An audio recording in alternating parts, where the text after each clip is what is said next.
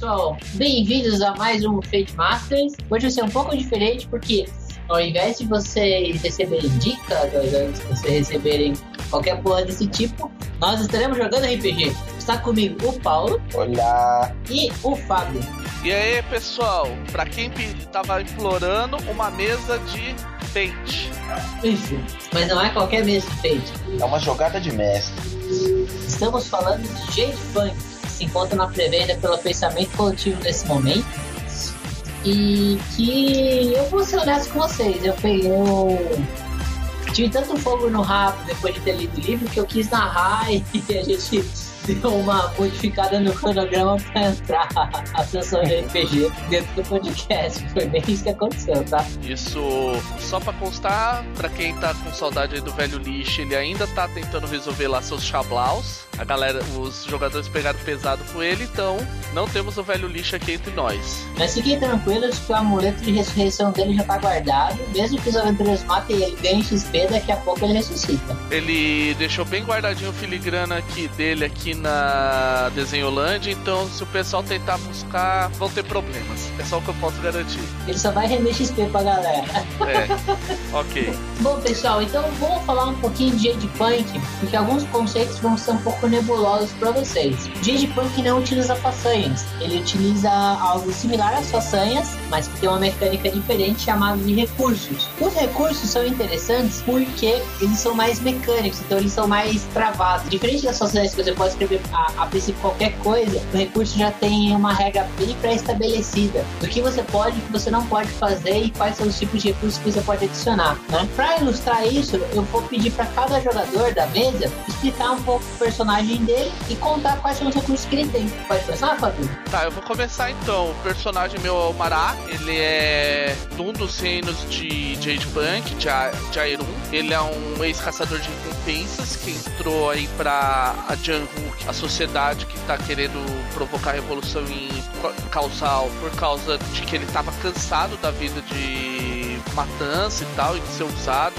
essa briga política toda. E alguns recursos que ele tem é ele tem o contato ainda com a sociedade de caçadores de recompensas de Aerum. E embora ele tenha várias vantagens como poder requisitar ajuda e por aí afora, eles às vezes demandam favores e tem a questão de só oferecer informação para ele, na verdade. Ele tem um dispositivo que é um rifle sniper de jade vermelho, que ele, ele pode aumentar o dano, tem uma capacidade de absorver dano, só que cada vez que ele atira ele tem que gastar um tempo para recarregar. E ele tem uma técnica de combate que ele é muito treinado para lutar contra múltiplos alvos.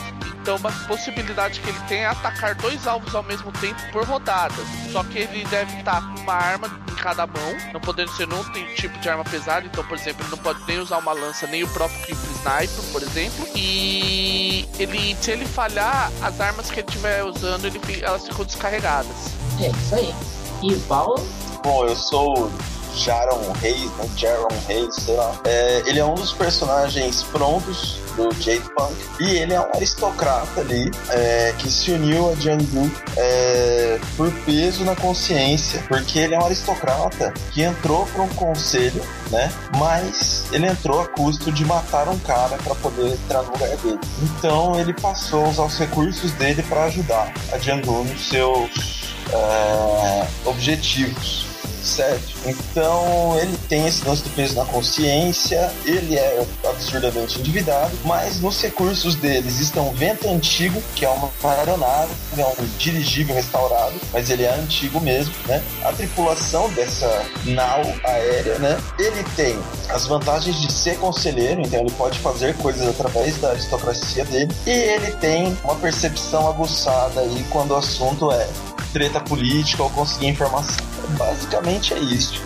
E, e o legal, né? Acho que a ficha do Jaron, ele, ela explora muito bem o, a flexibilidade do, do Jade Punk, né? Porque mecanicamente o Jaron ele é um personagem que tem um time de oito soldados como tripulantes da nave dele e uma nave própria, né? Uhum. Então é muito legal. É, falando um pouco sobre Calçal. Calçal é uma cidade extremamente corrupta que vive da prospecção de jade. Nesse mundo, o jade é a moeda de troca principal e combustível das coisas.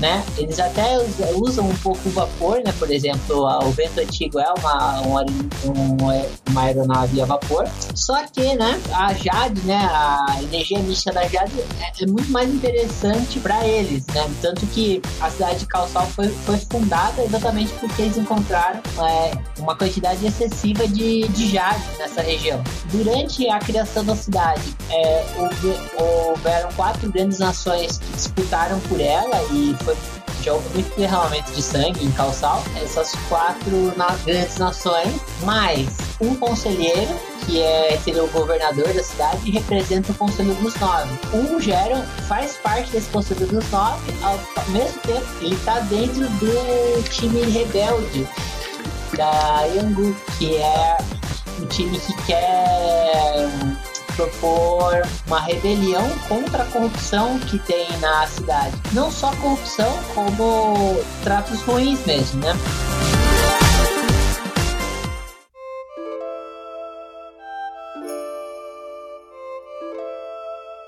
E aí que eu vou entrar um pouco na história da, da aventura, que ela é chamada de Mineiros de Chiaio, né? No caso, o nosso grande amigo Fábio, que vai estar interpretando o personagem Marak, mora no Porto Baixo, né? E a descrição do Porto Baixo é a seguinte: de uma ponta a outra da Baía de Calçal, enormes embarcações deslizam pela água. Navios de todas as nações se reúnem para trazer confortos ao povo da cidade de Calçal e, em troca, levam uma fortuna de jade para o resto do mundo. As ruas que ligam o Baixo Porto ao resto da cidade são extremamente perigosas. Muitos relatos têm sido feitos pelos vigias da cidade sobre pessoas desaparecidas e, ac e acredita-se estarem viajando para portos desconhecidos com seus sequestradores.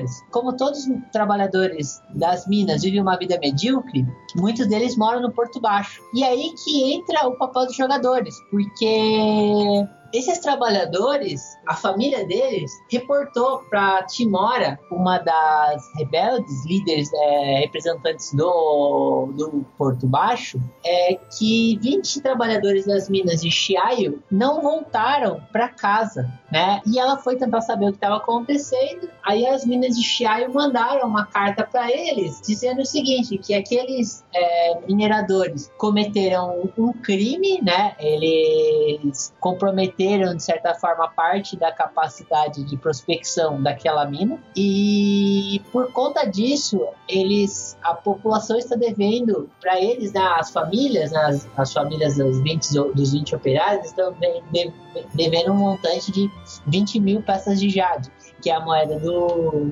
corrente. Bom, eles não têm esse dinheiro, óbvio, ninguém tem esse dinheiro. O salário não chega a, a 100 peças de jade por mês. Então eles não sabiam mais o que fazer. Eles foram acabar, eles foram recorrer a Timora, né? E a Timora, sem ter muito o que fazer, ela, ela recorreu, ela pediu ajuda pro Marak e também pediu ajuda pro Geron, para ver se os membros do conselho e talvez, né, se preciso for, um pistoleiro resolva isso, porque realmente não tem como como essas pessoas já vivem uma vida difícil o suficiente para passarem por isso, né? Então, essa é a história, né? Então, eu vou começar aqui, é, já tá de noite, vocês estão na cidade, vocês estão no Porto Baixo, né? Tanto Geron quanto que vocês estão reunidos com a Timora, vocês estão num bar, né? Um bar da região ali. Por incrível que pareça, é um bar extremamente pobre, é bem boteco mesmo, daqueles boteco, é, exatamente, né? Que normalmente de bar quase não tem nada, porque a bebida alcoólica acaba sendo muito cara, eles vendem mais. É miojo mesmo, né? Não é miojo, é. Qual é o nome? Lamen. Lamen. Eles, eles é, acaba servindo muito lamen na janta. E a Timora convidou vocês, né? E ela falou assim: Jeron, Marak, eu não sei mais o que fazer. Olha, é impossível. 20 pessoas, eles querem 20 mil peças de, de jade. Isso significa mil peças de jade por pessoa. Isso é um absurdo. Não tem como a gente pagar isso. É, as pessoas estão totalmente desesperadas. Eu fico imaginando: imagina você dormir na sua cama e, e o seu marido saber, saber lá onde seu marido está. Isso não pode acontecer. E eu gostaria de saber o que vocês gostariam de fazer, porque a gente tem muitas opções.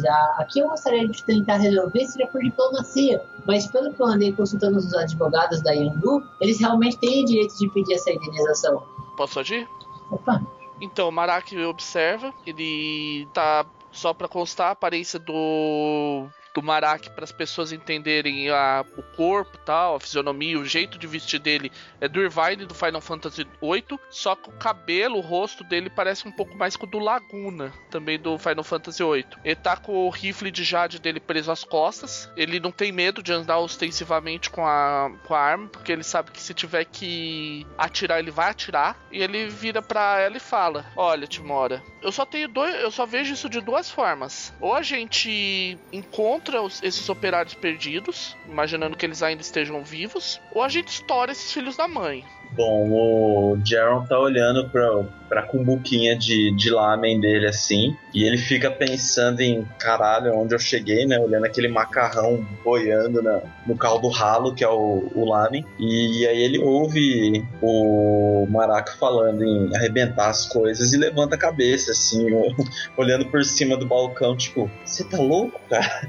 São 20 pessoas, são 20 famílias, essas 20 vidas estão na nossa mão.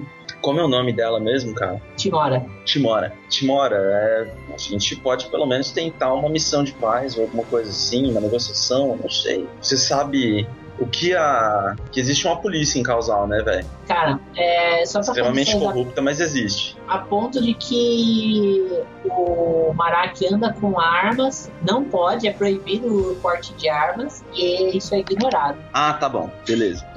é, ouviram os jogadores, viu? É por isso que mestre tem que passar. Gente, jogador desinformado. Então ele olha, Onde esses trabalhadores foram vistos pela última vez? Eles estão nas minas de Chiaio. É, mas eu, como é que eles, eles ainda estão lá? Mas como é que alegaram que eles comprometeram a capacidade de produção se eles estão lá e não trouxeram eles? Em teoria, eles deveriam estar apresentando para é, a guarda, para a justiça daqui de Calçal. Veja bem, é, Maraki, você sabe como as coisas funcionam aqui. Eles não vão liberar eles por uma questão de garantia. É, só que ao mesmo tempo, Timora, se eles estão falando a verdade, eles deveriam pelo menos apresentar eles como uma forma de acabar com eles e deixar a bosta para os próximos como um exemplo. Você sabe tão bem quanto eu como funciona essa cidade. Bom, então se eles não estão querendo dar um exemplo, mas também não estão tirando o Jade daquela mina, que diabos esses trabalhadores estão fazendo lá? É lógico que eles estão tirando o Jade, isso não tá em questão. A mina não parou a produção, eles querem extorquir o povo. Hum. Eu particularmente ainda acho que só existe uma forma. A gente descobriu que o que caramba tá acontecendo. Que grupo é esse que tá extorquindo? A gente. As minas de Chiaio. É, são os próprios. São os donos das minas. Exato. Não, não, beleza. Quando o Jaron pergunta isso, é óbvio que tá, pra ele tá implícito que são os donos da, das minas, assim, tá ligado? Mas o que eu falo é assim: quem é o rosto desses donos da minas, entendeu? Então, por incrível que pareça, as minas de Chiaio começaram com trabalhadores que se uniram e fizeram uma cooperativa e criaram ela. Só que ao mesmo tempo que isso tudo aconteceu, eles se tornaram corruptos. Eles cumprem os prazos de prospecção deles, mas são totalmente inescrupulosos e não perdoam nada por incrível que pareça, essas pessoas que estão cometendo isso são pessoas que viveram disso, né? Que é, sabem o que é ser pobre. Bom, a senhora olha para você assim e fala assim: Olha, eu tenho, eu tenho dois planos. Um envolveria diretamente o Gerald e o outro envolveria diretamente o Marak. É, um dos planos poderia ser se infiltrar né, no Jade Trilho e através do Jade Trilho ir para a mina e não, não nem se infiltrar, mas pegar o jardim de trilho, ir até a mina e tentar salvar essas pessoas, né? Mas nesse plano envolveria um pouco de roubar, é, raptar o jardim de trilho temporariamente, para que a gente tenha ele né, disponível para transportar esses 20 trabalhadores para voltar para o Porto Baixo. Uma vez estando aqui em Porto Baixo, essas pessoas perderam o emprego, isso, isso vai acontecer com certeza. Mas a vida delas vai estar salva e eles não vão ter coragem de gastar dinheiro para caçar essas pessoas aqui, né? A, eles não têm tanto dinheiro assim para pagar uma guilda de mercenários para perseguir 20 pessoas que não têm onde cair morto. E a outra possibilidade é, que envolve você, Gerald, é tentar, através do conselho, fazer alguma liminar né, no Conselho dos Nove para ver se vocês conseguem uh, defender isso. O problema é que, a princípio, a luta já está perdida, porque eles podem fazer pedir indenização por, pelo emprego. Isso está na legislação. O que poderia acontecer seria você talvez tentar negociar e mandar um mandato falso para eles, sendo que eles têm que soltar essas pessoas. Tamara, é, você sabe tão bem quanto eu que esses caras não, não, não eles não estão ligando para essas 20 vidas. Você sabe tão bem quanto eu que esses 20 mil peças de jade não vão ficar só na mão dos mineradores. Eu tenho uma ideia. É, governadores não, do, dos conselheiros. O governador com certeza vai tirar um pedacinho disso, ou melhor, um pedação. Mas fale, fale, já, qual é a sua ideia? Meu é plano não exclui nenhum dos dois. Não é porque a gente vai fazer um dos planos que a gente precisa descartar o outro. A gente pode aproveitar, uh, usar o vento antigo. Bom, na verdade, eu iria até a mina negociar com esses donos e enquanto isso, no meio da noite, a tripulação do Vento Antigo poderia deixar o Maraki em algum lugar próximo das minas. E se eu falhar, pelo menos eu conseguir criar uma distração para ele. Ele tem uma chance de tirar os caras lá de dentro. Ó, em off, você vai expor a sua nave e a sua tripulação. Você, tipo, você faz parte do, do maior conselho da cidade. Só uma coisa, deixa eu entrar aí, ô Fifo. É, você vê que o Maraki dá um sorrisinho meio meio irônico pro Jaron. É, olha, não é querendo levar mal não, Jaron, mas seus homens podem ser muito hábeis como pilotos de naves de jade branca, mas não dá para infiltrar tão simplesmente assim numa mina. Com certeza vai estar tá guardado e tal. Mas a sua ideia não é de todo má. Acho que a gente pode também utilizar. Eu tenho alguns contatos que podem nos dar uma ajuda nesse momento. A Tinora continua comendo lá a mãe dela, aí ela olha para vocês assim: e aí, o que eu falo para as famílias então? Timora, é o seguinte: caso Jaron não resolva nos ajudar, eu tenho uma, eu tenho uma ideia. Eu vou pedir a ajuda da Sociedade de Caçadores de Recompensas de Aerum. Já não, eles já não, eles nunca falharam Janhu anteriormente. Você sabe disso tão bem quanto eu. Se eu não posso interferir diretamente, eu vou aproveitar para tentar pelo menos manter os olhares do conselho distantes daquelas minas por um tempo. Não, não. Olha, o o, o conselho tá pouco se fudendo. Esse é o narrador falando, tá? O conselho tá pouco se fudendo porque tá acontecendo ali, cara. Jaron, acho que a gente pode fazer um, uma combinação melhor se você. Se utilizarmos o vento da sua nave para transportar uma equipe pequena, talvez uns dois ou três caçadores de recompensa de Aerum, e eu, e eu e a gente invade e descobre o que, o que, que está acontecendo de verdade. Não sei porque algo me diz que isso está cheirando muito mal. E não tô falando dos rios daqui da Cidade Baixa. Com certeza. Bom, seria fácil. Minha tripulação é hábil e minha tripu... no meio da noite minha tripulação conseguiria deixar vocês lá sem nenhum problema. Além do mais, eu não vou deixar vocês em cima da mina. Isso seria arriscado demais. Mas minha tripulação deixar vocês a uns 2 quilômetros da mina é muito difícil que os guardas vejam vocês. A noite vai acobertar e de qualquer jeito, se alguém pedir satisfações, foi só um passeio noturno. Ok. Então acho que temos um plano, pelo menos. Fábio, é, o contato seu né, na, na guilda, normalmente a pessoa que você mais confia se chama Raj. Você saberia encontrar ele na cidade, você não tem problemas em encontrar com ele. A Timora olha para vocês né, e fala assim: Olha, então eu vou confortar as famílias e fiquem tranquilos, eu acredito, eu confio na capacidade de vocês para resolver esse problema. Então, logo vocês tenham uma notícia, vocês sabem onde me encontrar, tá bom? Boa noite, então. Nota entre, entre cenas aí, rapidinho. Puta que pariu, quanto tempo que eu não jogo, como eu tô enferrujado. Senhores e senhoras jogadores, não fiquem mal por interpretar mal seus personagens, tá? É um bagulho que vem com o tempo mesmo. Eu me despeço do Jaron. A gente combina para se encontrar num determinado local, num determinado local, e eu procuro o Raj. Eu tô. Assim, a verdade é que eu ando ostensivamente com as armas. Eu exibo mesmo, porque eu sei que é, talvez seja uma das únicas formas de proteção que eu ainda tenho na Cidade Baixa. Sim, no Porto Baixo no Porto Baixo, então eu sei que, tipo, metade das gangues e dos, e dos guardas e coisas do gênero não mexe comigo porque tá vendo um cara com um rifle sniper de Aero 1, que é um negócio grande pra caramba e que ninguém vai querer um, receber um tiro disso na barriga. Não costuma Parece acabar um bem. Motivo. Aí eu encontro o Raj e chego pra ele: Raj, o seguinte, eu tô precisando de uma ajuda da sociedade. Ô, oh, amigo, fale. Olha, é o seguinte. Eu preciso que você consiga talvez alguns alguns homens, não muitos, dois ou três só. É uma coisa meio complicado de explicar, mas enfim, são é uma situação que o, os, o conselho não vai gostar se a bomba explodir. Eu posso adiantar para você, quanto menos você souber, melhor para você e para mim. Obviamente eu vou contar para esses dois a situação toda e eles estarão livres para abandonar a, abandonar a missão a qualquer momento se eles acharem que a coisa está ficando feia demais. Eu sei das normas da sociedade. Olha, meu querido Mará, veja bem, quanto tá.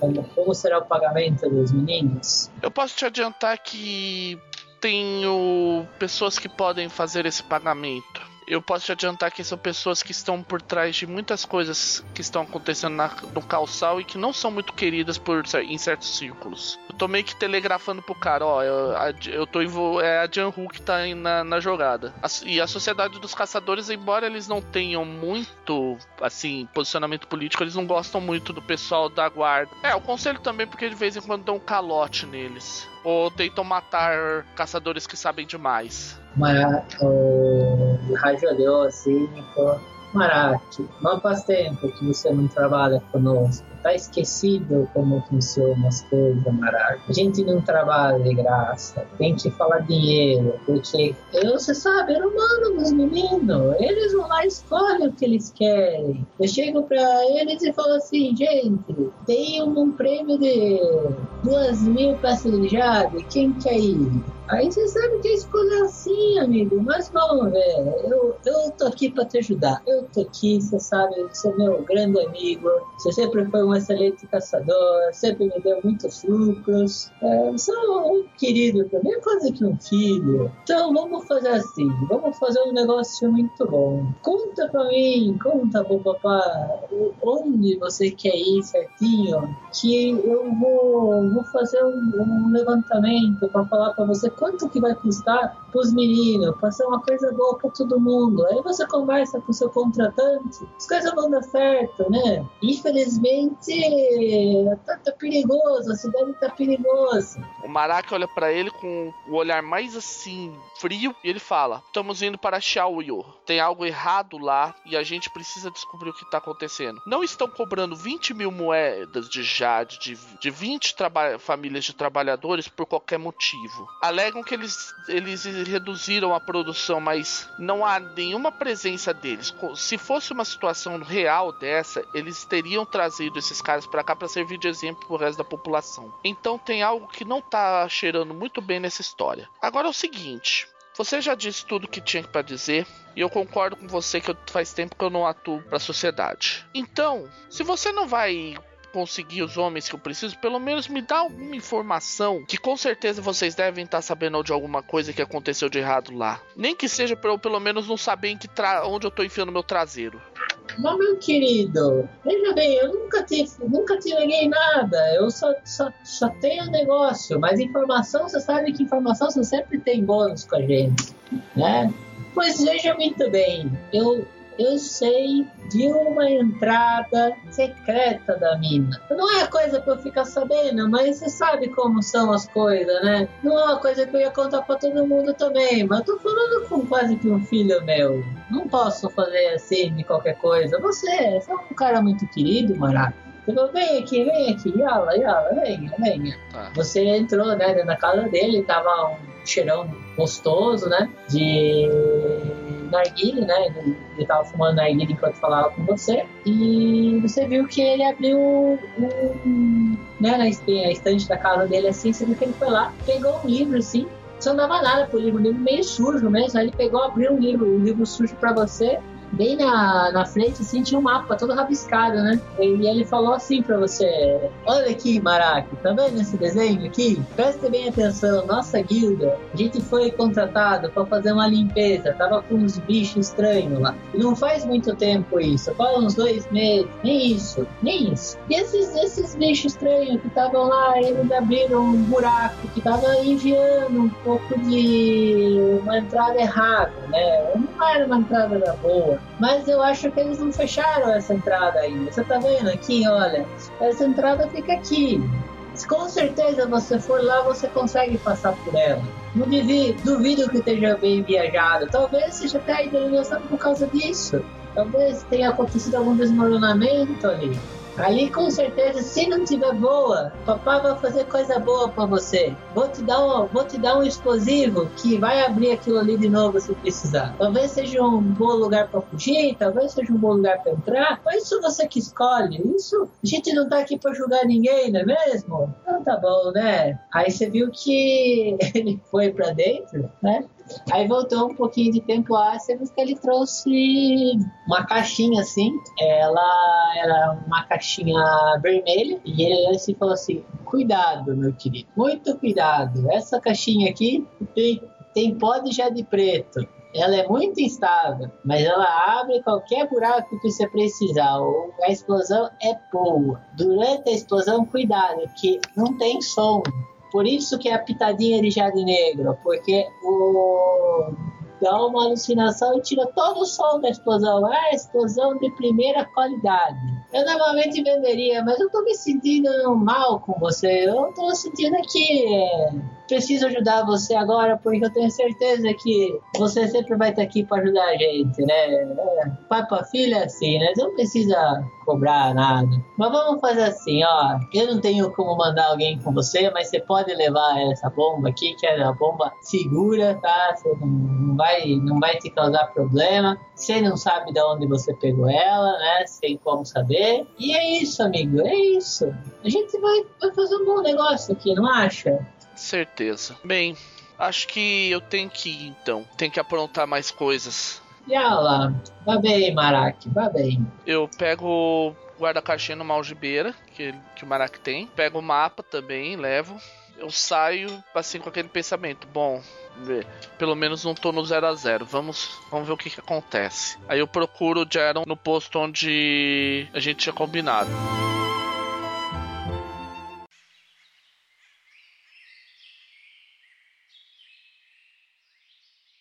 Na verdade, vocês marcaram isso para um outro dia, tá? Eu entendo que uhum. depois dessa conversa que você teve, que já era bem de noite, você foi para sua casa, descansar. Gerald, o que você vai fazer até ao entardecer, que é o momento que você encontra novamente com o Marak? Eu presinto que vai rolar problema, né? Que eventualmente vai dar ruim. E eu vou para a biblioteca da minha casa, né? Desconfio que seja uma biblioteca grande, porque é uma casa de um aristocrata, num, num bairro Sim levado e tudo mais. Você pode não ter e dinheiro, aí, mas tem, né, tem, tem, o, tem a pompa. É.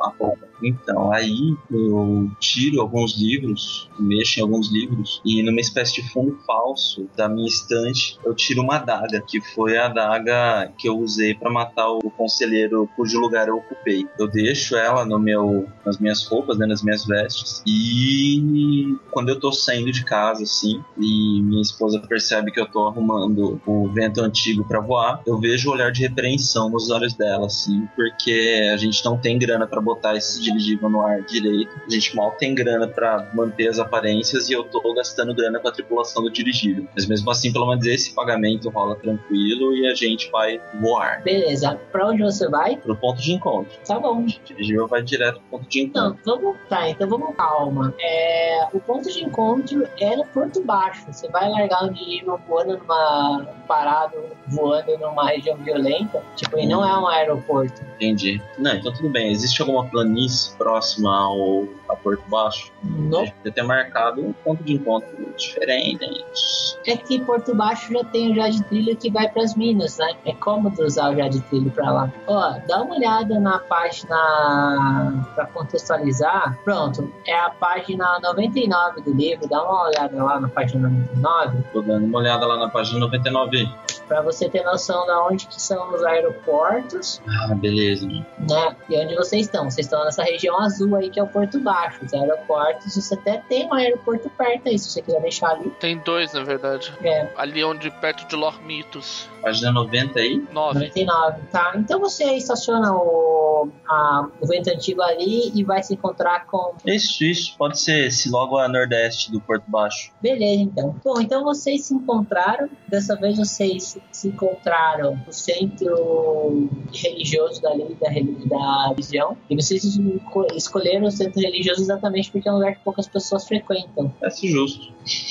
Tá. Então eu chego tal, fico esperando, encostado no templo a minha arma tá novamente às costas, mas embora ela, eu esteja mostrando, eu não tô com as, eu tô com as mãos soltas, vamos dizer assim, digamos que eu não quero arrumar encrenca. Tô só esperando o Jaron chegar. É, e quando eu chego, eu entro no templo, né, com um passo meio acelerado, assim, meio que passando direto por ele, porque eu não quero ser visto junto com o cara, uhum. e entrando no, no templo como quem vai fazer uma oferenda mesmo. Tá, você viu que nesse momento veio um senhor dali. Conselheiro estrangeiro.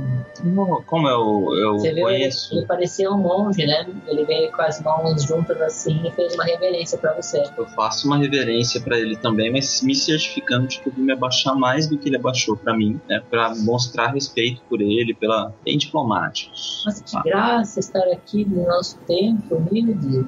Ah, eu vim prestar meus, meus cultos nesse dia tão auspicioso. Ah, mas que bom. Felicidade por você aqui, Jerry. Mas me diga, qual é o seu nome? Xinhuan.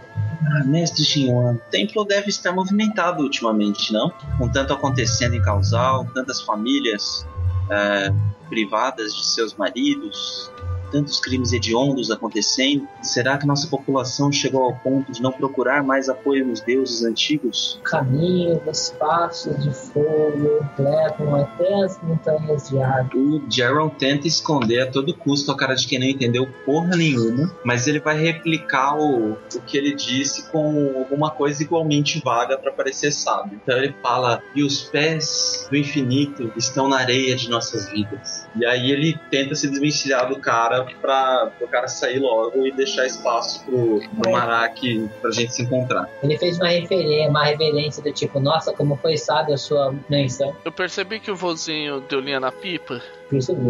Eu entro, ainda com as armas e tal, mas eu tiro, eu tiro o chapéu, ponho debaixo do braço, faço uma saudação, embora eu saiba que seja um, que é um templo de outra, outra cultura, eu faço uma reverência a Ereis para pelo menos demonstrar um pouco de respeito. Entro no templo, me aproximo do Jeron e o Jaron tá olhando nervosamente porque ele esperava pelo menos mais duas pessoas com ele. O Jaron pode perceber uma coisa: o Marak tá tão frustrado quanto ele. Chego e falo: Olha, Jaron, melhor a gente não, não comentar sobre isso aqui. Vamos. Tá certo. Tá. É, eu, eu seguro o ombro dele antes dele querer sair. Você tá louco? Você quer pegar o trem junto comigo? Se verem a gente junto, fudeu. Meu disfarce vai pra merda. E eu tô sussurrando, mas é aquele sussurro inflamado de quem tá em pânico, tá ligado? Agora é hora de eu botar um pouco de calma na cabeça do Jero. Uh, Jero, na pior das hipóteses, eu sou seu guarda-costa. Ok, eu tenho um rifle gigante nas costas, duas pistolas, eu tenho um armamento aqui suficiente para enfrentar uma bela quantidade de guardas do conselho. Você acha que algum desses pé rapados que vocês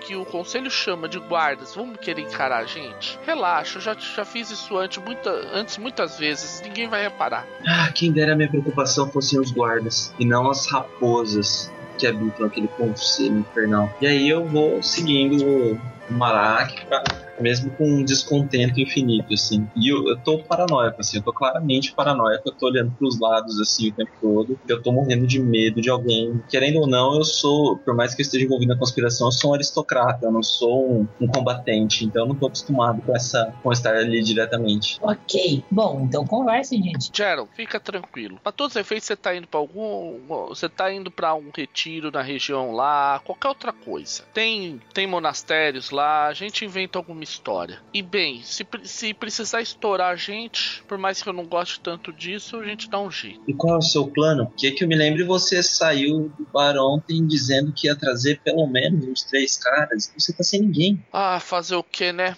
Pessoal da sociedade já foi melhor. Mas eu arrumei alguns segredinhos. Parece que tem uma passagem secreta na, nas minas onde os, os operários estão. Consegui dar uma pressionada, consegui um mapa para entrar lá. E para sair bem, eu tenho alguns segredinhos que é melhor você não saber nesse presente momento. Mas logo eu vou contar o porquê. Ai, meu Deus, a gente vai morrer. Eu viro só pro Jero e pergunto: Ok, Jero, Você vamos na tua nave ou é melhor a gente ir com o jeito de trilho? A tripulação disse que não tem muito onde parar perto do, das minas e vai acabar chamando mais atenção do que qualquer coisa. Como se um cara carregando um rifle nas costas não chamasse atenção. Tudo bem, vamos, pela, vamos pelo jeito de trilho. Fif, Sim? uma pergunta. Aonde no mapa estão as minas? Ou elas não estão no mapa mesmo? Elas não estão em mapa, mas elas estariam localizadas ao norte. Ok. No caso, noroeste, né? Fazendo Ok. uma diagonal pra esquerda aí, olhando pro mapa. Bom, a gente segue então pra, pra tal das minas.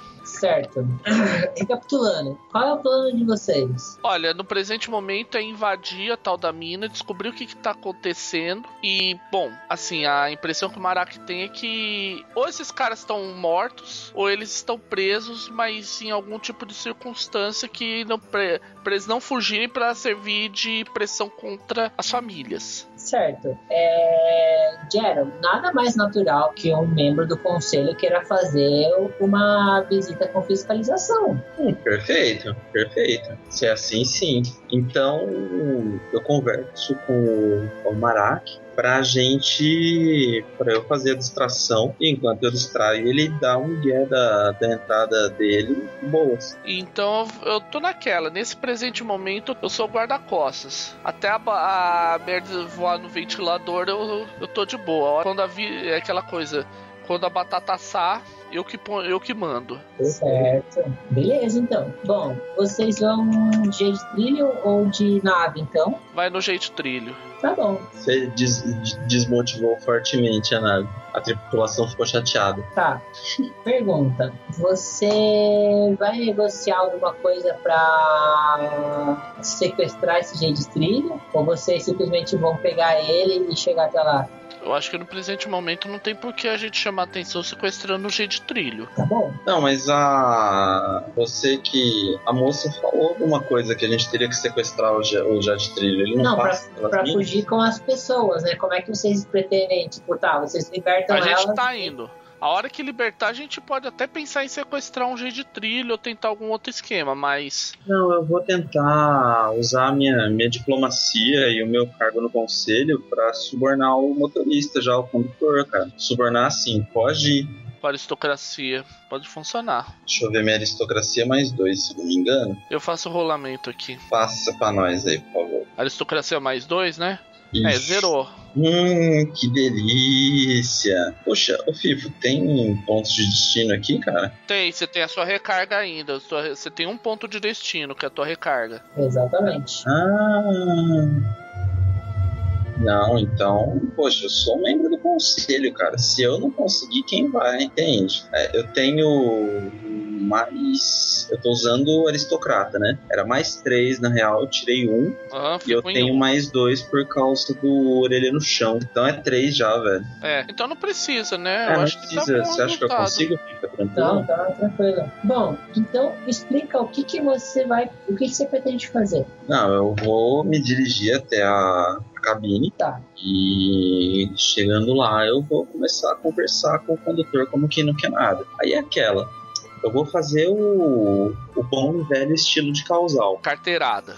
Carteirada e outra coisa. Você não viu nada, tá? Você não viu nada, meu jovem. Tá, então vamos lá. É, vamos alegrar esse pessoal aí e interpretar um pouquinho o podcast. A princípio, você já passou, a menos que você faça alguma coisa muito absurda, no ponto de que eu posso, a partir dos seus argumentos, aumentar a dificuldade do teste, que você a princípio passou com 3. Uhum, Tipo, se você chegar pra ele e falar merda, eu posso subir a dificuldade pra 4, pra 5, uhum. certo? Certo. Ao contrário aqui, se você fizer uma boa interpretação, eu posso simplesmente aceitar e pronto. Ok? Uhum. Então, beleza. Você chegou até a porta do maquinista e bateu lá. Aí ele. Ah, entre! Tava uma barulheira e você percebeu que ele tinha um certo problema com audição, assim. que Ele falava meio alto. O que que você quer? Vai lá sentar no seu lugar. Ora, ora, meu bom homem, é... você por acaso tem um minuto? Vai, você acha que o trem anda sozinho? Não, mas eu acho que o trem anda movido a jade. E aí eu deixo alguns, algumas pedrinhas, assim, alguns fragmentos de jade dispostos, assim, no, no painel do Jade de trilho, só pra conseguir um pouquinho mais da atenção dele. Tá, no que você foi pôr a mão no seu bolso, você não fez isso, cara, mas foi aquele dinheirinho que você tinha separado pra pagar as contas, cara. Tipo, você não, você não vai ter grana pra você voltar de período depois, porque tem um custo de passagem. Entendi.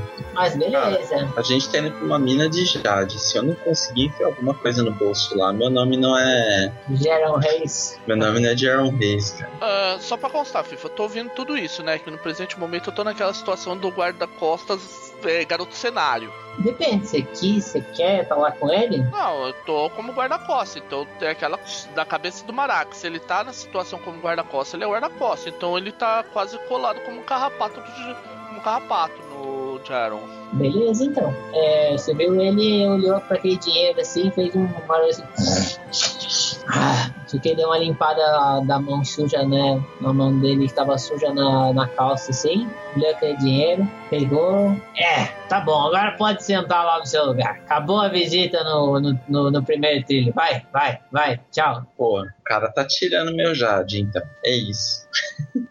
Não, chega assim, escuta aqui. Você sabe que você tá falando com um dos nove conselheiros que fazem essa cidade andar? Rapaz, com um escar de pena, você perde seu emprego e vai para uma masmorra, tá? Você acha que você é durão? Você devia ver os caras das masmorras. Ele olhou assim pra você e falou assim: Sabe quantas vezes por dia eu ouço alguém falando que é amigo do conselheiro ou conselheiro? Umas 10. Ok, já que eu tô sentindo que esse cara vai engrossar, eu vou pro combatente com. Eu vou usar combatente para intimidar ele. Pego, pego as duas pistolas, enfio na cara dele e falo: Eu acho que você não vê muita gente com pistolas de jade vermelho na tua cara, não vê? E se você acha isso aqui pouco, olha o brinquedinho que eu tenho aqui nas minhas costas. Então, ou você aceita essas moedas de jade e deixa, leva e vai com a gente e para lá e nos obedece sem pestanejar, ou eu vou abrir dois buracos para ver se um pouco de ar nesses seus neurônios fazer só sua cabeça funcionar. Aí eu entro no meio dos dois assim, eu vou, eu ponho a mão por cima do cano da, da pistola e vou abaixando assim. Eu, você já viu que eu sou muito mais educado que o meu colega aqui, né? E aí eu suspeito que o cara esteja colado na parede ou pegando. Que puta que pariu, são duas pistolas. Não importa quão durão ele seja. É, exatamente. Então a gente pode fazer do meu jeito, no qual você ganha dinheiro e na volta você ignora 22 passageiros a mais, ou a gente pode fazer do jeito dele e eu tento subornar o próximo condutor. Você viu que ele olhou assim. Pode falar, tipo, o que, que você quer? Você vai deixar a gente nas minas. Na volta você vai fazer uma parada um pouco mais longa nas minas. Vai entrar um pessoal que você não vai ver. E se tudo rolar bem, talvez entre bastante jade no seu bolso. Se acontecer qualquer coisa, eu deixo o meu amigo aqui brincando com você. Negócio Já bom, te... nunca vi igual. Eu suspeitei que você ia dizer isso. E aí, quando eu viro, eu dou um tapinha no ombro dele assim, e quando eu viro as costas para sair, eu olho para trás, é, eu aponto pro cara assim e digo: dá uma última olhadinha nos olhos do meu guarda-costas, se você puder fazer a gentileza. Esses não são olhos de quem perdoa uma falha. Se você tentar armar pra gente, e aí eu tô com o dedo esticado para ele, eu aperto a mão assim, como se fechando um punho, tá ligado? Uhum. Aí eu só viro e saio, com aquela reticência no ar. Vocês causaram na, cabeça do cara, né? Ah, o cara começou a querer engrossar, a gente tem que partir pra cima. Não, tranquilo, gente. Tá de boa. Bom, what is done is done, né?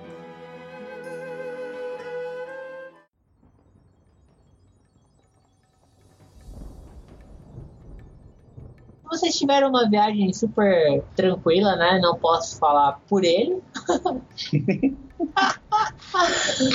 se passaram em torno de uma hora e 40 minutos, né? O Jardim Trilha, a passagem que vocês compraram era uma passagem de classe melhor, porque muitas pessoas foram de pé nos vagões e ele parava esporadicamente em estações distintas, né? Afinal de contas, é um trem e todos os trens param em mais de uma estação até chegar no lugar indicado. Ô Felipe, Oi. Uma coisa, eu percebi se tem alguém estranho, eu tenho um certo nível de marginal. Isso pode me dar uma chance de ver se eu perceber alguém que tava fora do que seria esperado. Cara, rola seu marginal aí, vamos ver o que que dá. Tá.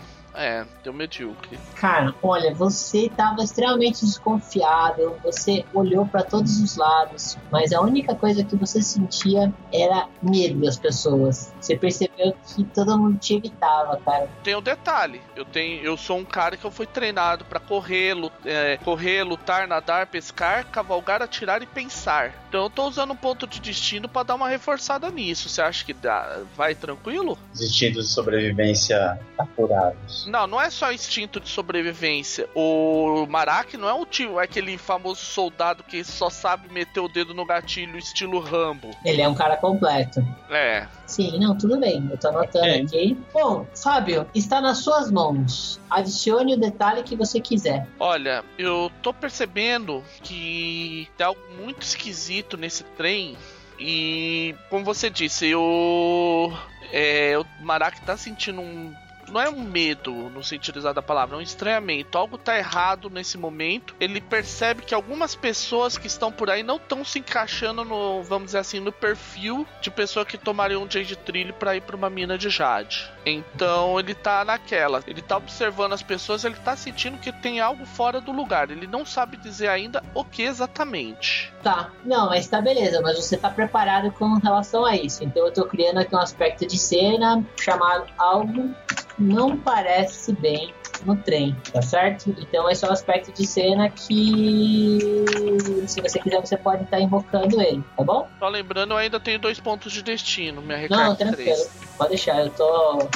Eu tá, tá anotando aí. Tô, tô, opa, tô com o meu documento Word aqui com tudo certinho, cara. Beleza, Com a ficha então. dos NPC, com a ficha da ah, aventura, com os aspectos sendo anotados. Aham, beleza. Ok. É, só fazendo um off pro, pros ouvintes, tá, pessoal? Fate é isso, tá? É, jogador tem influência na cena, sim, e gastar um ponto de destino pode não necessariamente ser apenas um, ah, você achou ou não, como deixar, dar uma liberdade pro jogador criar dentro da criar a cena mesmo. E nessa rolada toda que a gente teve, né, nessa mais de meia hora de jogo, se não me engano, rolaram só três, é, houve, houve só três rolagens. Né, isso é importante também. Não tem por que fazer uma rolada para tudo. É um jogo interpretativo, a gente está construindo uma história junto, então a gente vai tentar levar a história para onde ela for legal. Quando o mestre vê que a gente está deixando devagar, que a gente está lenteando, ele vai lá, intervém e leva a história para acontecer. E quando a gente tem uma ideia boa e que às vezes é melhor do que o que ia acontecer, porra, vamos soltar essa ideia aí e deixa rolar. Isso aí. Bom, após uma hora e quarenta de viagem, vocês chegam nas minas de Chiai. Ok. Fábio, ou melhor, Maraki, você rapidamente identifica a trilha que estava no mapa, o lugar que o Raj indicou para você. Foi realmente muito fácil de você perceber. Ela não estava óbvia, né? Ela realmente está gasta, tem, não tem, tem sinais que as pessoas não andam por ela já faz algum tempo, mas seus olhos não te deixaram, tipo, seu sexto sentido, esse seu instinto caçador, cara, bateu o olho e falou: é ali, tenho certeza que é esse caminho. Primeira coisa, então, eu vou observar. Antes da gente seguir adiante, eu vou observar a região, assim, aquela observada geral, para ver se eu consigo perceber algo que tá fora do lugar.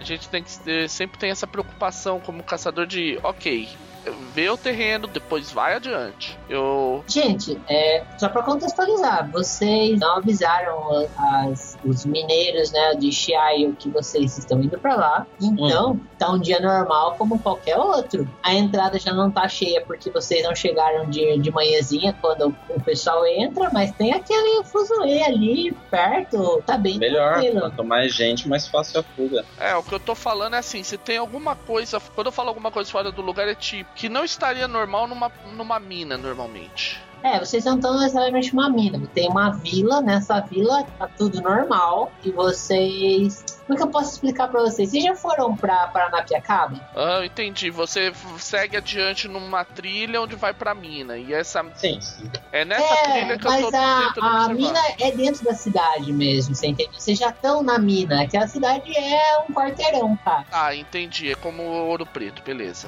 É, as construções são tudo perto das, minas, das entradas da mina. Isso, velho. É tipo tudo ali pertinho, assim, né? Tipo, o trem fica ali. Basicamente tem o trem, um quarteirão e a. Uhum. Né? Na mina você já identificou o rastro que iria para a suposta entrada que o Rajat passou. Eu chamo o Jaron de canto e falo: Olha só, nós temos duas opções. Você pode tentar uma carteirada com o pessoal da entrada da mina, ou a gente segue o caminho que o pessoal da sociedade me indicou. Eu, não, eu tenho a impressão de que eu prefiro guardar essa rota para quando para caso tudo mais dê errado. Eu olho pro, pro Marak e aí eu ponho a mão no ombro dele. Eu, como diabo você tá tentando entrar nessa mina exatamente? Porque eu ainda consigo entrar no carteirado. Eu não tenho outro jeito de entrar nessa mina. Se me pegarem lá dentro, eu não entrei pela porta da frente, o meu disfarce vai pro inferno. E aí eles vão saber que tem alguém comigo. E se você entrar comigo, vai ser muito difícil você sair de perto de mim depois. Tudo bem. Qualquer coisa, a gente arruma uma distração lá dentro eu vou te dar algumas dicas. É, o recurso seu, você pode invocar ele gratuitamente com esse entra e sai de cena. Então significa que o Jaron, se precisar, ele pode chamar a... o, vento, antigo. O vento antigo para aparecer lá e eles vão aparecer. Você tem como se comunicar com eles, entendeu? E eles sabem para onde você foi porque você deixou eles avisados, concorda? E outra coisa, você tem vantagens como conselheiro. Então, para você entrar e tentar extorquir eles, não é muito difícil se você quiser. Por esse caminho, lógico. E outra coisa, se alguém perguntar, para todos os efeitos, eu sou teu guarda-costa. Se alguém falar alguma coisa, eu também posso dar uma, pela, dar uma carteirada indireta. Olha, uma outra coisa que você pode estar fazendo é o seguinte: como você tem as vantagens de conselheiro e tudo mais, você poderia ter um garoto de recados. É, você poderia gastar um ponto de destino e levar um garoto de recados ali perto da vendinha com vocês, para que ele saia da presença de vocês e vá avisar o Marak qualquer coisa. Bom, eu acho que a gente só tem. Ah, vamos tentar entrar pela frente, né? Fazer o quê, né, Paulo? Né? Vocês não querem usar o garotinho de recados para avisar você das coisas? Mas ele já usou ponto de destino, né? O, pa o Paulo tem recarga 1. Não, não usou ainda, não. Usou lá atrás. Teve no, lá no primeiro te, lá na primeira tentativa de subornar o cara do trem. Puta, é verdade. Nossa, bem lembrado, anotei aqui. Infelizmente é isso. Apesar que, deixa eu pensar uma coisa. Eu tenho como reconhecer alguém da sociedade? Ô, gente, calma. Eu tava falando aqui faz tempo, mas o microfone tava mutado. Foi mal. Foi mal. Eu tô estranhando que vocês estavam me ignorando assim. Eu falo, caralho, eu posso. Mas ó, seguinte, não usou o primeiro Fate Point porque eu falei que eu tinha dois de aristocracia, mas na real é três. Ah. E eu ainda ah, e tinha vantagem, ok, ele usou. Tá, tudo bem. Então não precisou do, do ponto tá, de destino. É, ok, ok. Sabe, você pode usar sim a. Você pode procurar por alguém ali pra te dar informação, os caçadores. Eu observo um cara que traz uma braçadeira da. com o símbolo da sociedade. Beleza, então você vai rolar explorador. Explorador? Deixa eu ver aqui, deixa eu dar um check. Olha, não é um teste fácil, tá? Vai ser um teste de explorador, dificuldade 4, porque você tá querendo num cubículo de 50, 100 pessoas que tenha ali que cabe de você achar um explorador. Tá, vamos lá. Ok. Bom, eu não. Eu falo. É, eu acho que eu vou. Será que é bom pedir um rolamento? Ah, Bom, você ver. tá com dois, com um ponto de destino aí, você poderia estar tá invocando aquele seu aspecto. É, só que só empata. Ah não, mas tudo bem. É. Tá, tudo bem, vai, vamos nessa. Eu sei que vai me dar mal, então eu vou utilizar esse, novamente o aspecto que eu tenho que dar de ser um caçador de recompensa hereis e eu vou, me, vou procurar mais alguém da ordem lá da Sociedade dos Caçadores de Recompensa. Tá bom. Fábio, por algum acaso você encontrou um grande amigo seu, o Jabi. Ele não é apenas o Jabi, ele é o Jabi. Ele é o cara que, com certeza, se você entregasse as pistolas ou o rifle, ele iria com você, cara. Eu conheço bem uh, esse Jabi ao ponto de saber qual é a opinião dele quanto a um conselho e tudo mais. Aí seria ponto de conversar, mas o cara é, é loucão, assim, o cara. Aham, uhum. eu chego pra ele: Ô Jabi, tô vendo que você tá aí meio de quieto, meio de boa. Ô Maraca, tudo bom? Tudo. Olha, diz uma coisa. Eu sei que tu. Você gosta de uma, de uma confusão, não é? Bom, depende do que você quer dizer com confusão, né? Mas sim. Olha, tem um lance aí. Você sabe que eu tô com uns lances meio complicado aí. E eu tô numa. tô precisando de uma ajuda aí de um pessoal que seja mais ligado em. Deixa eu adivinhar. É a indenização dos funcionários? É, exatamente isso. Bicho, eu que mora na região, eu sei de tudo, cara. Eu posso te contar o que tá acontecendo. Opa, melhor ainda. Vamos fazer o seguinte: você tá aí com as suas armas? Não, cara, eu aposentei. Aí ele olhou para baixo. Ele tava sentado até então, né? Ah. Aí quando você olhou, Fábio, ele tava sem uma perna. Au! Eu, putz, cara, que mal, hein? O que, que rolou? Alguma mina aí de Jade Preto. Ah, só pra constar, esse aqui é meu amigo Jaron. A gente tá, tá, nessa, tá nessa enrascada junto, vamos dizer assim. Ele é assim, Jab. Ele fez um sinal de joinha pra você, pô. Quando o Jab faz isso, eu olho pra perna dele. Assim, eu tava olhando pro corpo da perna, né? Quando ele me cumprimenta, eu fico meio sem graça, assim, tipo, opa, né? Daquela. sorriso, de cabeça. sorriso amarelo. É. Ok, eu cheguei. Então, Jab, o que, que foi? Mina de Jade Vermelha aí? Alguma armação que fizeram para você? Cara, então, eu acho que eu prefiro ficar sem comentar, viu? Ah, tudo bem, é. Você acha que não vale a pena comentar, beleza. Mas diz aí. Sabe o que é, cara? Ultimamente as coisas estão muito ruins. Eu, olha, falar para você que esse último ano aí, 111 foi um péssimo ano, agora 112 tá muito, um ano muito difícil para mim. Eu realmente tô, tô bastante triste por tudo que tá acontecendo. Mas, cara, senta aqui, paga aí uma bebida pra mim que eu conto pra você tudo que tá acontecendo. Eu puxo lá, eu devo ter alguma moeda de. que enfim, de algo que dê pra pagar uma bebida. Boto lá um caneco de qualquer coisa que seja suficientemente alcoólico para ele abrir o bico. E eu chego para ele e falo: Então, o que que tá pegando?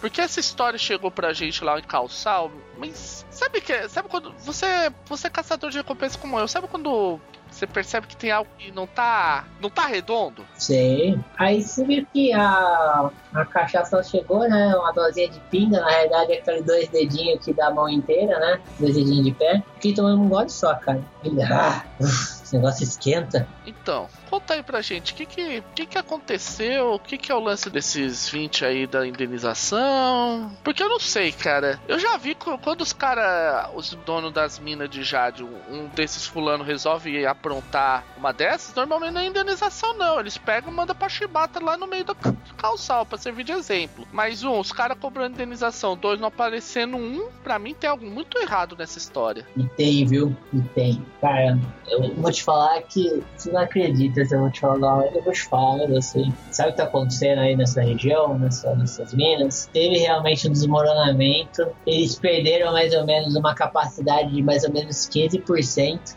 E a realidade é que dessas 20 pessoas, algumas morreram no desmoronamento. O pedido de indenização foi uma forma que eles fizeram para se defender do pedido das famílias. Dos pedidos, do pedido das famílias, porque eles teriam que devolver as pessoas e não só devolver, como pagar, né? Como para as famílias que perderam os perderam Exatamente. A gente sabe que a, as coisas não funcionam direito né? As coisas aqui em Calçal são meio complicadas, elas não funcionam tão bem, mas direito trabalhista é direito trabalhista, né? Eles deviam ter um prejuízo muito grande para pagar para essas pessoas, então eles resolveram dizer que a culpa foi deles. E o eles... vai abaixando a cabeça com, com cada vez mais vergonha, né? Porque querendo ou não, Cara, você sabia de toda essa. Você sabe que acontece toda essa sujeira o tempo todo na cidade. Foi exatamente por isso que você resolveu virar um agente luto. É, exatamente. Mas eu abaixo a cabeça porque, tipo, porra, meu trabalho no conselho não tá conseguindo fazer merda nenhuma. Ah, mas não faz mesmo. O Ab, é, o governador, né? O nome dele se chama Ab. Uhum. Abit Sésamo. É, eu, eu vou te acontecer, né, cara? Tá certo. O Ab, é, ele é muito manipulador, cara muito manipulador. Você que trabalhou com ele, você sabe que o cara dá mais pingo d'água. Entendi. Você vê que o Maraki olha. É. Eu já tava suspeitando que fosse isso. Mas diz uma coisa: você sabe se alguns. Provável algum deles. Você disse que alguns só estão mortos, então quer dizer que tem alguns vivos nessa brincadeira, né? Tem. Você sabe assim mais ou menos onde eles estão? Sei, cara, e eles não estão nem na mina. Estão na mina? Não. Mas Como olha, assim? eu vou te falar uma coisa. Eu vou falar isso pra você porque você tá aqui e você. Você é um grande amigo meu, né? Mas tem um cara da Yangu aqui, cara, mexendo, da Yangu, mexendo com isso, cara. Ele tá querendo fazer um ato terrorista nessa mina. Que? Um ato. Ah, ah tá. Tô falando, cara, eu conheço ele. É o Falfer. O nome dele é Falfer. Falfred? Falfer. Aham. Fábio, no que você ouviu Falfer, você sabe quem é. Vocês sabem quem é. O Falfer, ele faz parte da vontade do povo. É, a vontade do povo é uma, é uma facção que ela tá dentro da. Jango. E ao mesmo tempo que ela tá dentro, ela não tá dentro. Porque a vontade do povo é o seguinte: ela é uma facção que não se importa com quem está no poder, desde que o povo seja bem tratado. Só que a realidade é que porra nenhuma acontece e tudo que eles querem é roubar e pronto. Aham. Onde eles usam a causa pra. É la- ladrão travesti de revolucionário. Beleza, nada que não tenhamos visto antes. Entendeu? E o Falfer, vocês conhecem ele. Cara, o plano pode ser até certo ponto bom, porque se, se ele vai causar, se ele vai sabotar, ele vai sabotar. Isso vai, a sabotagem vai acontecer de verdade. A questão agora que vocês precisam pensar é o seguinte: o que, que vocês querem fazer com a sabotagem? Vocês querem deixar uma lição para os mineiros de Chiaio, para eles saberem com que eles estão lidando e fazer sangue por sangue? Vocês querem ignorar simplesmente o Falfer? Ou vocês querem simplesmente desmascarar as minas de Chiaio politicamente e conseguir a indenização? Vejam que são pelo menos três caminhos que vocês possuem aí, né? Vocês podem, inclusive, ser contra o Falfer, né? E frustrar os planos dele e correr atrás das coisas pela legislação, pela aristocracia. Eu já vou adiantar, Marak é contra, ele já destruiu muito mais do que deveria. Ele sabe que pessoa que é que nem a cabeça desse cara, é, ele só tá. Ele tem dinheiro de sangue na mão. E se tem uma. Tudo bem, o Marak também tem, só que é aquela história: o Marak já tá cansado dessa vida. Então, pra ele é o seguinte: o Marak tá naquela, eu vou, vou resgatar os mineiros e se o cara resolver explodir a mina e se explodir no processo, ele vai fazer de tudo pra evitar da mane de maneiras lógicas. Mas se o cara for muito teimoso, ele vai deixar. Vai pro. Ok, dane-se. Você vai se explodir sozinho. Ah, vocês conhecem o Falker porque ele é da, ele é da Yanhu. E vocês sabem que a Yanhu tem. Ela é muito grande e fragmentada. né? Todo mundo na cidade fala que ela é Yanhu. Então, difícil você realmente conhecer quando lembrativo ou não. Vocês conhecem ele de reuniões e sabem que o cara é polêmico. Não é a primeira vez que vocês têm problema com ele. Que, que vai acontecer uma rebelião aí, que vai que as coisas vão pro ar, cara, você não tem dúvida. A menos que vocês impeçam ele, alguma coisa vai acontecer. Tá, peraí, eu quero. Eu quero fazer uma, um teste acadêmico pra ver se eu. Porque pra eu tomar essa decisão, eu tenho que lembrar que, além dos meus instintos humanos, eu tenho as consequências políticas. E, querendo ou não, Você tá aí, as pessoas viram você, tem Não, espião pior pra que tudo quanto é isso. lado o tempo todo. pior que Não, ele isso. tá pensando em as como isso vai consequências a longo prazo. Exatamente. Porque de qualquer jeito eu vou ter que lidar com o caos que acontecer depois, entendeu? Também. Então, eu vou rolando o meu acadêmico aqui pra ver se eu consigo calcular isso ali enquanto a gente conversa e bebe. É, zerou. Paulo, você tem certeza, né? O Jaron tem certeza que, por bem ou por mal, opressor ou não, as minas de Chiaio precisam de uma lição, mas. Cara, é aquela coisa, eles só precisam de uma lição, assim. é, eles não precisam ir pelos ares, você tá entendendo? Uhum. Tipo, queira ou não, eles são opressores, mas eles empregam as pessoas. Muita gente vive desse sustento e a cidade como um todo é, é baseada na economia de Chad. Então, se você tem alguma perda, perda na prospecção, você tem a economia sendo atacada diretamente. É como se você pegasse é, uma parte da Petrobras, que, beleza, por pior que a Petrobras seja, ela ainda movimenta o Brasil, certo? Uhum. Tipo, pegar um poço dela e Se dinamitasse uma plataforma. Exatamente. Perfeito, perfeito. É, então é, é o raso das consequências mesmo, é o previsível extremo. Não, então sabendo que o, que o cara mais pirado, assim, do, basicamente o extremista, tá indo causar nessas minas, eu vou ser contra. Eu sei que as consequências para a cidade vão ser nefastas. Paulo, você teve até uma ideia. você pensou em negociar, é, dentre as muitas ideias que você teve, lógico, mas uma das ideias que veio na sua cabeça foi, pô, eu podia negociar, eu podia caguetar esse cara que só dá trabalho para as minas de Chiaio, poderia conseguir a indenização, né, forçar eles a soltar essas pessoas e mataria dois coisas com uma cajadada só. Não aconteceria nada, os próprios Chiaio iriam é, cuidar, né, o, as próprios, os próprios, a própria organização da mina poderia cuidar do negócio e você iria sair como o herói da história, porque no final das contas o conselheiro não só salvou a mina, mas como... também os cidadãos. Não, não só salvou as minas, é, libertou os cidadãos e conseguiu indenização para eles. Uhum, perfeito. E eu sei que eles não estão na mina, né?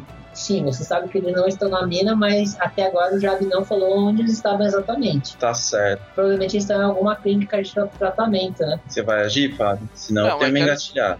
Tá, engatilha a tua, a gente parte ver o que faz. Você Vocês querem conversar antes de, de Você vê que o. Tá, o Maraca ele pensa. Bom, a nossa preocupação primária é a saúde, é o resgate dos sobreviventes. Gabi, diz uma coisa: onde esses caras estão? Porque conhecendo essa turma da Jandu, não tenho muita certeza que eles resolveram transferir esses caras pra algum hospital, não. Foram os caras da Jandu, foram os caras da, da mina, velho. Então, os caras da mina, exatamente. Eu, são os caras da mina aqui. Chiaio. Uhum. Rola aí um marginal Fábio. Marginal? Que beleza. É mais um. Sorte que até agora não precisei rolar o meu, o meu aristocrata.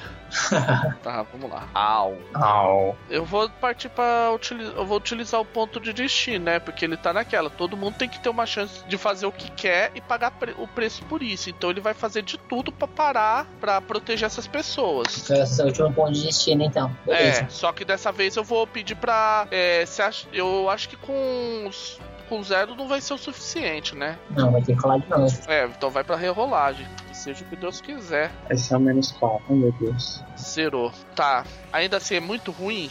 Cara. Porque eu tô pensando assim, ó, eu vou, eu vou pra sucesso com custo. Tá. É o que a gente precisa desse, saber onde esses caras estão. Beleza. Fábio, deixa eu pensar aqui no sucesso com custo aqui, que eu tô pensando uma proposta aqui pra fazer pra ser uma proposta tentadora. Cara, você não sabe, mas com certeza, nem o Jab sabe, mas com certeza, essa sua pistola, pelo menos uma delas, compraria essa informação. Uma das minhas pistolas normais, né? É, uma das suas pistolas então, normais. Não, tá, isso me bloquearia minha capacidade de atirar, de atacar múltiplos alvos. É, Até fazer você o quê, né? uma segunda arma. É, fazer o quê? Vamos nessa. Pessoal, isso aqui é uma. Não, só fazendo um off. Isso aqui é um sucesso com custo, tá? Tipo, então eu marquei, né? Pra todos os efeitos, eu tô, tô desarmado, tô com, com apenas uma pistola, não posso utilizar minhas técnicas. Eu, eu apresento a minha pistola pro Gabi e falo: Ó, cara, isso não é muita coisa, mas deve garantir para você aí um sustento aí por um tempo até você conseguir se reencaixar de alguma maneira. Não, calma, você não vai vender para ele, você vai negociar ela no mercado da cidade. Como você é um caçador, né? Bom, então vamos. Deixa eu encurtar, dar uma acelerada aqui. Cara, conversando com o Jab, ele não sabia, mas ele sabia quem sabia e essa informação poderia te custar alguma coisa. Aí a gente indicou até o lugar, né? E você fez a negociação com a pessoa, a pessoa recebeu a sua arma em troca da durante a negociação, né? Que a pessoa, inclusive, não quis se identificar e falou que essas pessoas elas estavam na casa de um curandeiro que ficava mais ou menos uns 30 minutos a cavalo daí. E enquanto ele tá fazendo essa negociata, a minha ideia é a seguinte: aí vamos, vamos ver aí, Fábio, se rola ou não. Mas minha ideia é, antes mesmo do, do Jeb te levar pra lá, velho, eu já tá me direcionando a mina, entendeu? Ter alugado um palanquinho e ido em direção à mina pra negociar a, entre aspas, retirada dos mineiros de lá. Pra falar. Então, peraí, da... vocês vão estar tá fazendo, vocês vão estar tá agindo separados. Ele vai pegar a informação e você vai nas minas? Essa é a minha ideia. Tá, então vocês se separam. Beleza. Fábio, só você sabe. Aonde estão os caras? Aonde estão eles. Aí você já uhum. pensou, pô, um vento antigo seria ideal para pegar esses caras aí, porque ele facilmente conseguiria ir lá e provavelmente não está guardado, porque é uma casa de, de repouso, não é uma casa de curandeiro. Então, não deve ser difícil de recuperar as pessoas lá. Talvez tenha que negociar o tratamento. Tá. Aí, pelo jeito, então, a hora que eu chego de volta, o, já, o Jaron já foi. É, eu fui antes de vocês saírem, na real. Tá, Jaron, você chegou até a entrada da administração da mina, que não fica na mina, obviamente, fica numa casa ali perto. Sim. E receberam você muito bem, né? Que afinal de contas, todos os mineiros conhecem as pessoas do conselho e respeitam as pessoas do conselho. Eles não são indultos como os caras do trem que, que não fazem nada com nada direito. Uhum. que não sabe quem é o conselheiro que, que rege as coisas pra eles. Beleza. Perfeito. Quem está falando com você é o Huffer, Ok. tá? Ele é o gerente administrativo da mina. Uhum. E ele, Não, ficou muito, toda. e ele ficou muito feliz em mostrar a mina pra você. Então você foi, né? Você saiu acompanhado dele até a mina pra ele mostrar a mina pra você, como as coisas estão funcionando, porque até então ele ele tá entendendo que isso é uma inspeção. Nisso, Maraki, você vê os dois caminhando calmamente na cidade. Você se junta a eles. Então vocês vão até a mina. Na mina, vocês estão caminhando lá dentro, tudo mais. é, tem uma iluminação pífia, mas razoável. Você percebeu até que houve uma certa movimentação, alguém, algumas pessoas disfarçadamente correram na frente de vocês, né? Uhum. Você sacou, né? E quando vocês entraram na mina, vocês viram as pessoas trabalhando na prospecção, todas de capacete, coisa e tal, com as picaretas, tudo bonitinho. É, lá pros primeiros 10 minutos, assim, meio que. É, aí você viu que o Rupert, o Rupert foi falando, olha então, porque as minas aqui elas trabalham na melhor qualidade, olha. Não, eu interrompo ele, chego bem próximo dele, assim, ó. Meu rosto tá menos de um palmo do rosto dele. E isso, principalmente pro oriental, é uma coisa complicada. Então eu tô muito próximo dele e falo, então, a gente sabe que não é assim que funciona por aqui, não é mesmo? Mas eu não vim aqui pra denunciar vocês. Eu não vim aqui pra inspecionar vocês. Você viu que ele ficou branco assim. Como não, senhor? Aqui todas as coisas estão corretas, senhor Gerald. Poucos, poucos. Somos adultos. Vamos conversar como adultos. Eu sei que aconteceu um acidente nessa mina. Eu sei que você teria que pagar uma indenização. E eu sei que não ia ser nada agradável se toda a cidade soubesse que você tá tentando extorquir isso da família dos caras que morreram. Qual é a reação dele ao ouvir isso? Cara, rola aí o seu, sua aristocracia. Por favor, aristocracia. Com mais cinco, tá? Sim, senhor. Fi, aqui é o bonde da aristocracia. Filha da. Eu tirei três só. É, beleza, beleza. É... Cara, eu vou deixar você contar a reação dele. Conta pra nós, o que que você tá achando da reação dele? Não, ele tá suando frio, cara. Ele tá suando como se ele estivesse nas fornalhas do Satanás. assim. E ele tá, tá ansioso, ele tá tenso, ele tá olhando pra todos os lados, tipo, meu Deus. Esse cara vai extorquir minha vida daqui. É, e ele chega até a olhar pra alguns dos guardas. Os guardas ficam em, em sobreaviso. Mas é, eu vou chegando nele assim, E ele olha pra você assim e fala assim, mas tem alguma coisa... A gente sempre, sempre conseguimos coisas boas com o conselho. Conte pra gente o que você precisa. Eu preciso dos soldados vivos saindo. Se você quiser evitar uma catástrofe ainda maior nessa mina. Se eu te disser que tem alguém tentando sabotar o negocinho de vocês, não ia ser uma pena se o seu paraíso lucrativo fosse pelos ares? Calma, o que que tá acontecendo aqui? Eu não tô entendendo nada. Isso é você falando a ele. No, Buffer. Ah, beleza. Tá, posso interferir? Por favor. O Maraki olha assim, olha só, espertinho. Não sei se você tá ligado, mas tem um trequinho chamado Yanhu por aí. E pelo que nós ouvimos, sim, porque apesar de eu ser um guarda-costas, eu não sou tão idiota assim, meus neurônios funcionam. Existe alguns caras dessa, dessa galera por aí com um tanto de explosivo de jade e tá querendo, bem, como eu posso dizer, colocar a casa abaixo. Então, acho que o acho que o meu meu chefe pode terminar de, de indicar pra você o que, que a gente quer de ajuda pra vocês. Assim, é, quanto tempo o nesse meio tempo em que o o Marak se juntou a gente Não, o Ele- Maraki a tá, gente tá chegou- colado em você. Não, não, mas a gente chegou a conversar sobre onde os caras estão. Não, não chegou. Não, eu não sei, né? Não, Tá, não então sabe. eu tô olhando, tipo assim, ó, o meu blefe tem limite, tá ligado? Então eu tô olhando pro Marak, tipo assim, e agora, caralho? Como que a gente Você vê faz? que ele olha assim com aquela cara, relaxa. Então eu olho para ele, pro, pro Rufus, Ruffer, aliás. E aí eu digo o seguinte: eu tiro um pedaço de papiro, né, um pedaço de, de vela, assim, dou para ele, tiro uma caneta também, né, uma pena, e dou ali. E falo, você vai escrever aqui o local onde a gente vai encontrar os mineiros que sofreram um acidente, e em troca eu te conto como você pode impedir um desastre. Assim, despretensiosamente como os bons amigos que somos. Então, então vamos fazer um negócio bom. Eu vou perdoar a dívida para 10 mil peças de jade. Fica bom assim? eu olho pro. Eu, eu garanto para você que o, o, conselho vai ser muito bem recompensado. Eu olho pro Marak assim, eu, eu passo a mão no, no ombro dele. Né? Marak, Marak, meu amigo Acho que você não entendeu do que, que eu tô falando. Aí eu seguro a cabeça dele dos dois lados, assim, olhando bem pros meus olhos. O Marak não, o Rufus, isso. Rufus, Rufus, você não tá entendendo o que tá acontecendo aqui. Ou essa galera, ou você entrega esses trabalhadores, ou você não vai ter jade nenhum. Consegue chegar onde eu tô chegando? Ele, quer com a sua cabeça, assim, assim, pô, a, a, gente tem a permissão do senhor Ab pra estar tá trabalhando aqui, né? Então fica um pouco difícil de entendeu onde o senhor quer chegar com isso. O Ab é o governador, né? Jade Preta, você sabe o que faz? Lógico que nós sabemos o que faz a Jade Preta.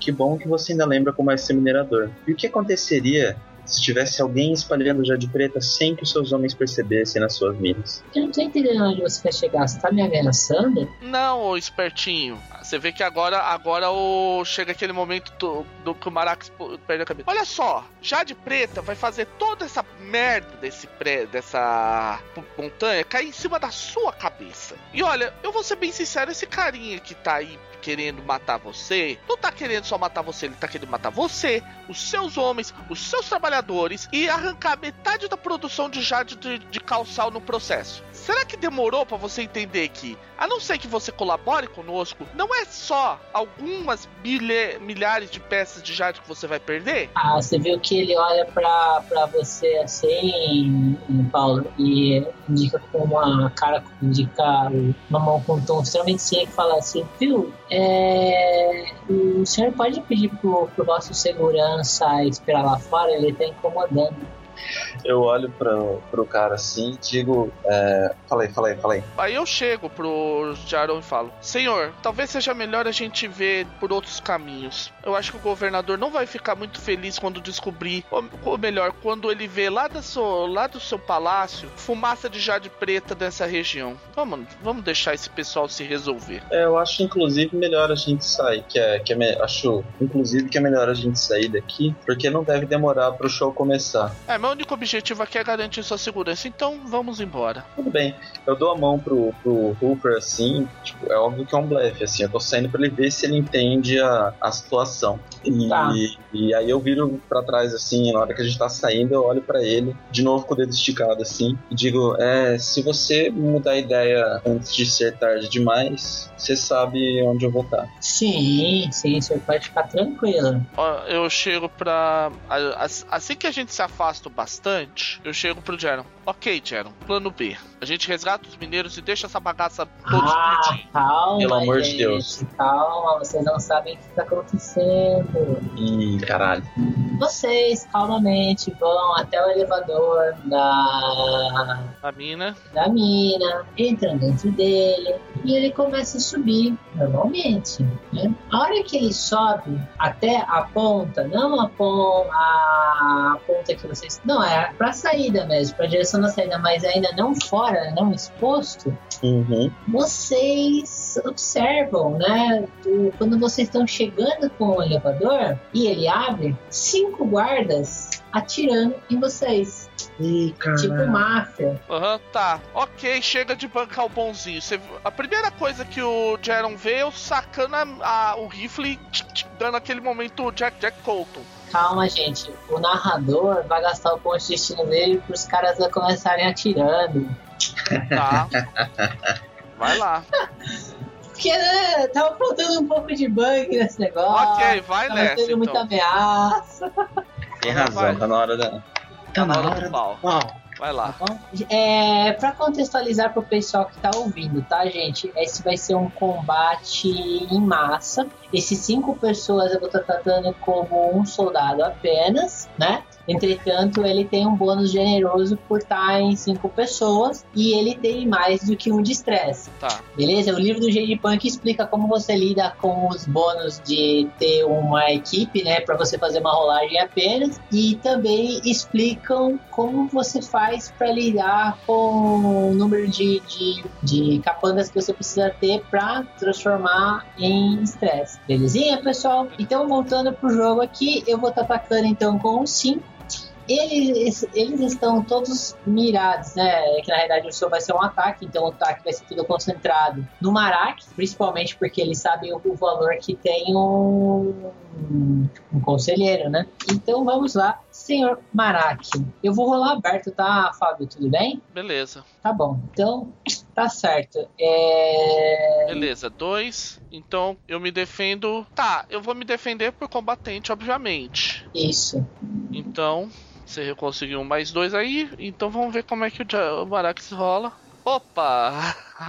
5. Ok, isso quer dizer então que não apenas eu não sofri nenhum dano, como eu tô com um impulso, né? E só para contextualizar para quem não lembra dessa regra, como o FIFO rolou 2 e o Fábio rolou 5, deu uma diferença de 5 de 3 três, três níveis de tensão. É, três tensões ali. E aí é um sucesso com estilo, né, galera? Então é o equivalente ao sucesso crítico. É. Ok. Então eu vou determinar o seguinte: eles atiraram tanto em mim que eu consegui. Que eu consegui. Que eles me forçaram para correr. Só que nesse meio tempo eu consegui correr pra uma posição onde eu pego eles em linha. Tá bom. Eu vou pegar eles em linha. Eu saco o rifle nessa. Nunca eu tava me, me movendo, eu já tava com o rifle sacado. Meu rifle de jade vermelho. E agora eu vou usar esse impulso, mais o, mais o, o combatente meu de 3 e mais o rifle de Jade meu, que é perigoso. Ou seja, agora vai ter um daninho considerável. Ah, mas o perigoso só entra no, no ataque. É, não, é só entra no dano. Isso, entra no dano. Consegui 4 mais o impulso são 6. Beleza. Mais o. E aí entra o perigoso pra mais 8 de que eles têm que segurar. É isso aí. Ah não, é 6 agora que eles têm que absorver. Se passar alguma coisa que conta o perigoso. É, tem que rolar a defesa deles. É, rola a defesa deles. Ok. Tá. Mesmo então... assim. sucesso crítico. Não, não, eu consegui só um sucesso seis? normal. Ah, é verdade. É, é, não, é 6 mesmo. É 6. É, mano, é 6. 6, 6, 3, então. Ok. Eu vou fazer o seguinte então. Aproveitando regra. Eu consegui um sucesso com estilo e teria 6 de dano, certo? Uhum. Tô baixando em 1 pra 5. Tá. E tô conseguindo um outro impulso. Caso sobre algum infeliz, eu quero eu quero estar tá com ele sob a minha mira. Se sobrou Tá. algum. Então, vamos lá. É, em termos de regra, eles representam 3 de estresse. Ah, então nem precisa. Vai, vai os 6 mesmo, vamos acabar com essa história. É, então, basicamente, porque só por contextualizar pro pessoal, o primeiro ponto, o primeiro estresse custa 1 um de estresse, o segundo custa 2 de estresse e o terceiro custa 3 de estresse. Custa 3 pontos de dano, né? Então a pessoa, teoricamente, tem 6 de vida pra ser Absorvido. absorvida, né? Na realidade, é, isso é uma das coisas mais confusas do Fate. Se o Fábio tivesse tirado um, um ataque de 3, por exemplo, ele só iria comer a terceira caixa de estresse, mas a caixa 1 e a caixa 2 ainda iriam ficar lá. Tá? Só pra, pra contextualizar pra vocês. Ou seja, um cara que tem 5 de estresse, ele não tem 5 de vida, ele tem 20 de vida. É 20? Não. É 6 com 4, 10, 15 de vida. Isso. Tá. E. Mas peraí, mano. Quanto de vida eles têm? Eles têm três Sei, caixas tem 3 de estresse. caixas de estresse. Não, o Fábio matou todos eles. Não, É, mano, peraí. Não é só a diferença entre o- as tensões deles. Eu corto essa parte depois, não tem problema. Mas não é só a diferença, tipo assim, 6 pra 3. Não, Fábio, é que eles têm. O Fábio tem perigoso, ele foi pra 8. Não, é. é tá, o Paulo tá certo. Dá cinco. 5. É que na verdade tem um detalhe aí que você não lembrou, Fifo. Como eles são capangas, as caixinhas de capangas funcionam um pouquinho diferente. Não é um conta um, conta dois, não. Cada caixinha é como, digamos assim, um cara que foi que rodou. Então ele te- você teria cinco caixinhas. Você teria três caixinhas. As três caixinhas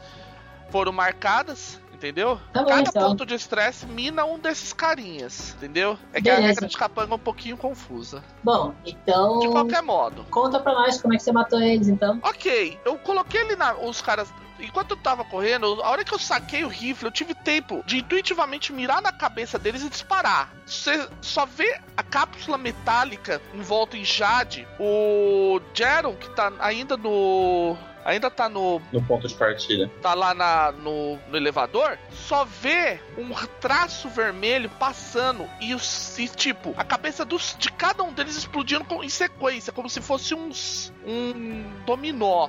Ah, porra, eu tenho uma, uma, uma, sugestão então. Já que você ia usar um segundo impulso, né? É, por que, que você não usa esse impulso para fazer com que o o líder deles, né, o, o, administrador das minas, o Hoofer, ele fica em choque vendo isso também. Não, porque ele não tá com vocês, vocês estão sozinhos. É, o Hoofer não tá aí a gente. E o impulso. Hum, tá, ele ficou muito pra trás. E o impulso não, acabei não usando. Beleza. Não, mas tá beleza, gente. Você arrepiou aí a galera. Realmente, seu tiro foi aquele tiro cinematográfico que você matou cinco capangas. Você okay. vê que, você vê que a, ele, antes de terminar, ele solta, a cápsula sai, ele carrega e guarda nas costas. E fica é, guardando nas costas, mas com a mão ainda pra virar se precisar. Eu não tô. Eu viro pro Jerry e falo: não tô gostando nada disso. Vamos resgatar esses caras antes que a coisa piore. E se, aqui, se o tal do, do Fla, é, Fafer explodir isso aqui, o pessoal da Shanyuk se, vi, se vire. Caralho. Vambora, vambora, vambora. Tá, vocês Entra. saíram. É... O que vocês querem fazer agora? Eu tô com o caminho, né? Já sei o caminho. Sim. Então eu vou buscar os caras vocês vão a é. pé 30 minutos no meio do mato? Não, eu consigo entrar em contato com a minha tripulação, não consigo? Ah, você vai chamar não, o vento antigo? Sério, mas de qualquer jeito vai levar um tempo. Tem cavalo ali? Na realidade não, viu, Fábio? O vento antigo já tava voando. Em termos de regra, ele entra instantaneamente, tá? A hora que vocês ah, tá, então tudo bem. Tá. Ah, então, então eu... Chama o vento antigo. Quando a gente sai, o vento antigo tá planando, assim, tá chegando e esperando a gente na porta. E o meu primeiro, o capitão da minha tripulação tá com um sorriso amarelo, assim, é, encostado na porta, com aquela cara de chamou, chefinho? Tá, ele jogou a cordinha para vocês subirem, né? A escadinha de, de, de, de, de corda. Aí vocês subiram lá e ele. Qual que é o nosso destino agora, senhor? Senhor Reis. Eu olho pro, pro Marak. Você vê que eu aponto diretamente para onde eu. É, da, da altura que tá, dá pra gente ver a cabana? Não, mas a, é, você tem um excelente senso de direção, então é tá, fácil. Tá, então eu tô apontando pra direção. É pra lá. Vocês vão ver uma cabana, é ali o nosso destino. Tá bom. Eu sento em alguma poltrona que estiver dentro do meu dirigível ali, do, do vento antigo, e boto a mão na cara, assim, tipo, eu só dou ordem, tipo, faz o maluco falar, e sento assim com a mão nos olhos, tipo, caralho, caralho, tô tremendo, tá ligado? Isso vai dar B.O. Beleza. Bom, é... tá certo então. É... Vocês voaram por uns questão de minutos e chegaram lá, né, no local era uma casa, era um casebre relativamente grande, né? E era um hospital mesmo, cara. Tava escrito assim, Casa Zen. É, inclusive o barulho, né, de um dirigível ali estacionando chamou a atenção. Tá. E eles. Uma menina veio atender vocês, né? Eu deixo a arma para trás, só que aí eu falo para ela: Olha. Boa tarde, senhores. Em que podemos ser útil? Olha, seja o que for, a gente precisa agir rápido vai dar uma encrenca séria. Quanto menos vocês sou, precisam, souberem, melhor. É o seguinte: a gente precisa pegar todos os mineiros que estavam no acidente e botá-los naquele, naquele dirigível ali. Pode ser? Eu tô tentando. Eu tô tentando. É, aqui é que tá o problema. Eu tô tentando usar. Tô tentando usar aristocrata, que não é a melhor. melhor melhor em cima dele. Ela olhou assim e falou, mas eu não posso, eles têm contas aqui, é, é, o meu chefe vai me mandar embora, eles precisam pagar a conta, eles estão alguns dias aqui já. Eles estão em tratamento intensivo, eu não posso liberar eles sem o pagamento da, das, das eu das contas dele. Eu não usei meu kit punch ainda. Se, usei. É, ela falou assim: senão eu vou, eu vou ser mandando embora, eu não posso. Eu cheguei a usar o page point? Não. Então eu quero gastar o meu para declarar um detalhe da história. Tá. É, quando, num primeiro momento, eu fiquei dentro do dirigível para garantir que a tripulação não fosse sair sem a gente dali. Então, quando eu vejo a cara dela de não vai dar, eu tiro a pena e o velo que eu tinha usado, um pouco de tinta que tem ali dentro da, da, da aeronave, e eu rabisco algumas coisas no papel. Ela provavelmente é analfabeta, né? Então chega um cara com roupa de oficial, cara de oficial, saindo de um dirigível e entregando um papel para ela, ela provavelmente vai acreditar nesse papel. Aí eu digo o seguinte: Senhorita, meu nome é Kuan Wo e eu sou um dos agentes do governador. O governador quer esses homens imediatamente no dirigível. E ele disse que é para o seu, seu, seu mestre cobrar diretamente dos mineiros é, de Xiaio. Beleza, eu estou forçando um aspecto Hum. do seu, inclusive. Ela Hum. sabe que você é o conselheiro de. Ela sabe que você é o representante na América do Conselho dos Nove. Hum. Olha assim. Senhor, é, eu acho que o senhor não tá entendendo. Eu sei que o senhor, o senhor Jaron.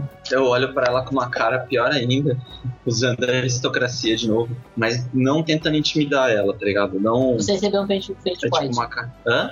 Você recebeu um fate point.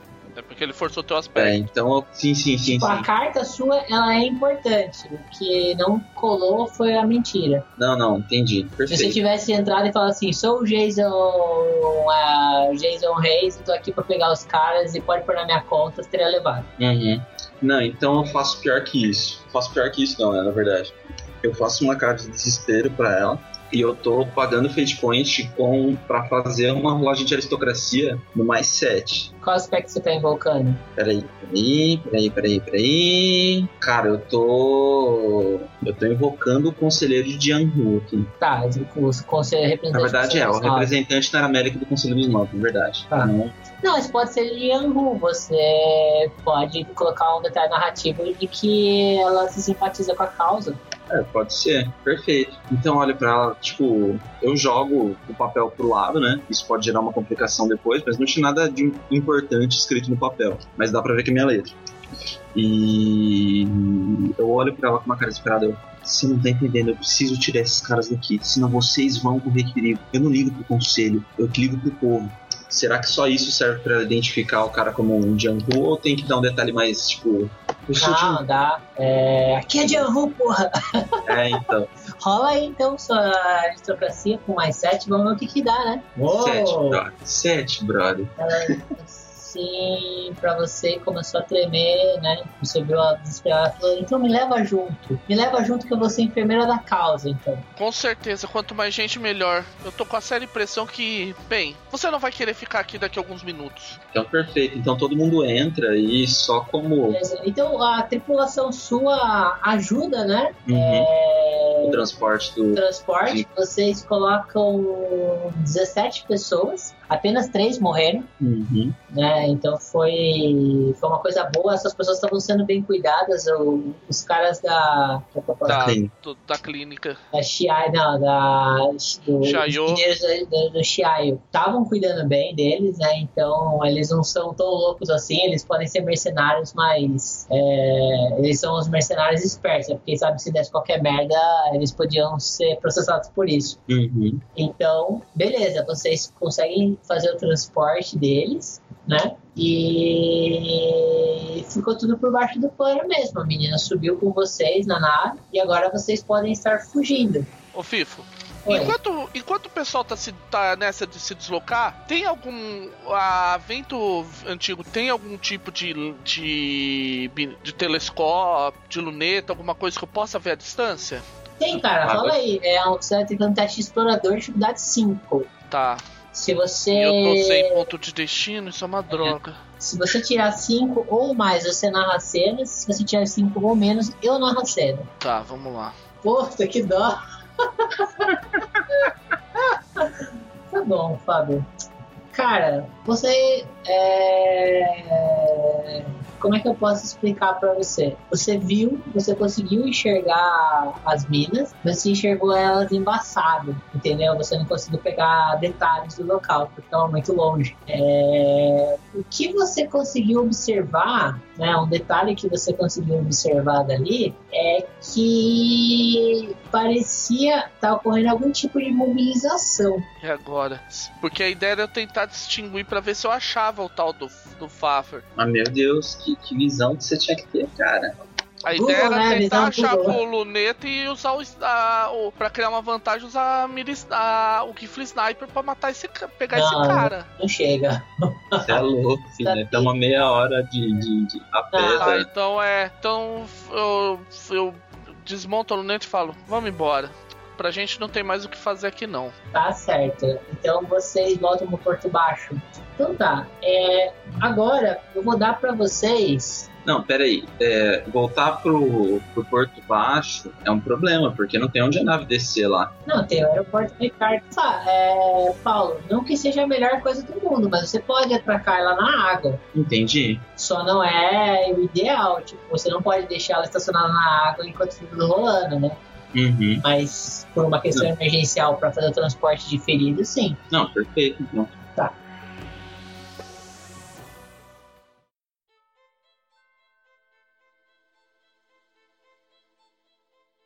Para finalizar a sessão, eu gostaria que cada um de vocês contassem três detalhes do desfecho. A começar alternado. O Fábio conta um e o Paulo conta outro. Beleza.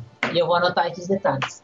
A gente consegue ver eu consigo perceber a distância, o Faffer. Só que mesmo assim, eu olho e vejo que eu, eu sei que eu não tenho condição de atirar o, com o rifle. Seria um tiro literalmente um em um milhão. Eu, só, eu simplesmente dou as costas do tipo, eu tentei avisar, ninguém me ouviu. Tá. Fábio, é, esses detalhes que vocês vão poder colocar são atemporais. Então, se vocês quiserem simplesmente contar o que aconteceu, vocês podem hum. contar. Agora vocês têm um poder de onisciência, tá? Ah, então. O... Onisciência não, é. É onisciência, sim. Vocês podem. Onipotência. Onipotência, na verdade. Pode fazer, digamos assim, fazer tudo. Então. Não, você, é, vocês observam qualquer coisa de qualquer lugar. Ah, tá. Então, a primeira coisa que eu observo é o seguinte: o Faffer ele se enfia dentro da montanha e se explode e a montanha explode. A gente não consegue ver ninguém saindo. Todo, ou seja, todo mundo que estava lá, pelo jeito, rodou. Então tá. Então uma, uma, a sua informação é que o Fafra explode as minas de Chiaio. Legal. A minha é de que felizmente as famílias dos mineiros ficaram fora da área da explosão. Alguns ficaram feridos porque é óbvio que voou coisa, né? A cidade, Mas... né? O vilarejo se sacou da explosão por muito pouco. Teve casa destruída, teve algumas pessoas morrendo, mas não foi aniquilação total. A explosão do, do mais implodiu a mina do que explodiu a mina. Quando a gente chegou na cidade, havia uma guarda da cidade meio que à espera. Aí o o Jaron explicou a situação, explicou que eles estavam investigando a situação da, do pedido de, resga, de resgate e conseguiu convencer que a gente estava amando do conselho. E com, e, e com a, pro, a prova viva dos 17 mineiros, que depois contaram a sua versão da história, ainda assim conseguiu encostar o pessoal da Xiaoyu da Xiao contra a parede. Legal. Então quer dizer sobrou que deles, né? A diplomacia de Jaron convence o conselho e salva os mineiros. No entanto, eu entro no meu próximo detalhe. Tá. É, nas investigações, eles encontram o meu, meu bilhete na, na cena lá do, do resgate. E por alguma cagada, assim, alguém liga a moça ter saído ao boato de que ela teria entrado para Jianghu e o, o Jaron é incriminado. Discretamente, né? O conselho ainda não nega o heroísmo dele, o papel dele no resgate dos caras. Mas o Jaron passa a estar sob investigações. Incriminado por tirar as pessoas sem pagar a conta.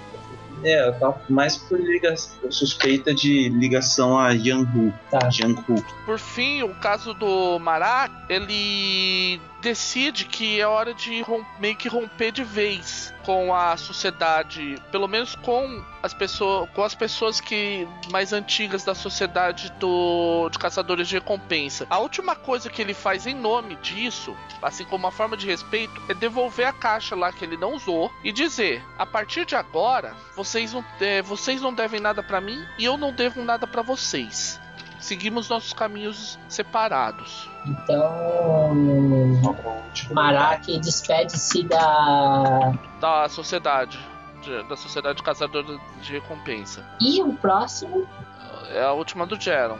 Vai lá, Paulo. Ah, desse incidente, né?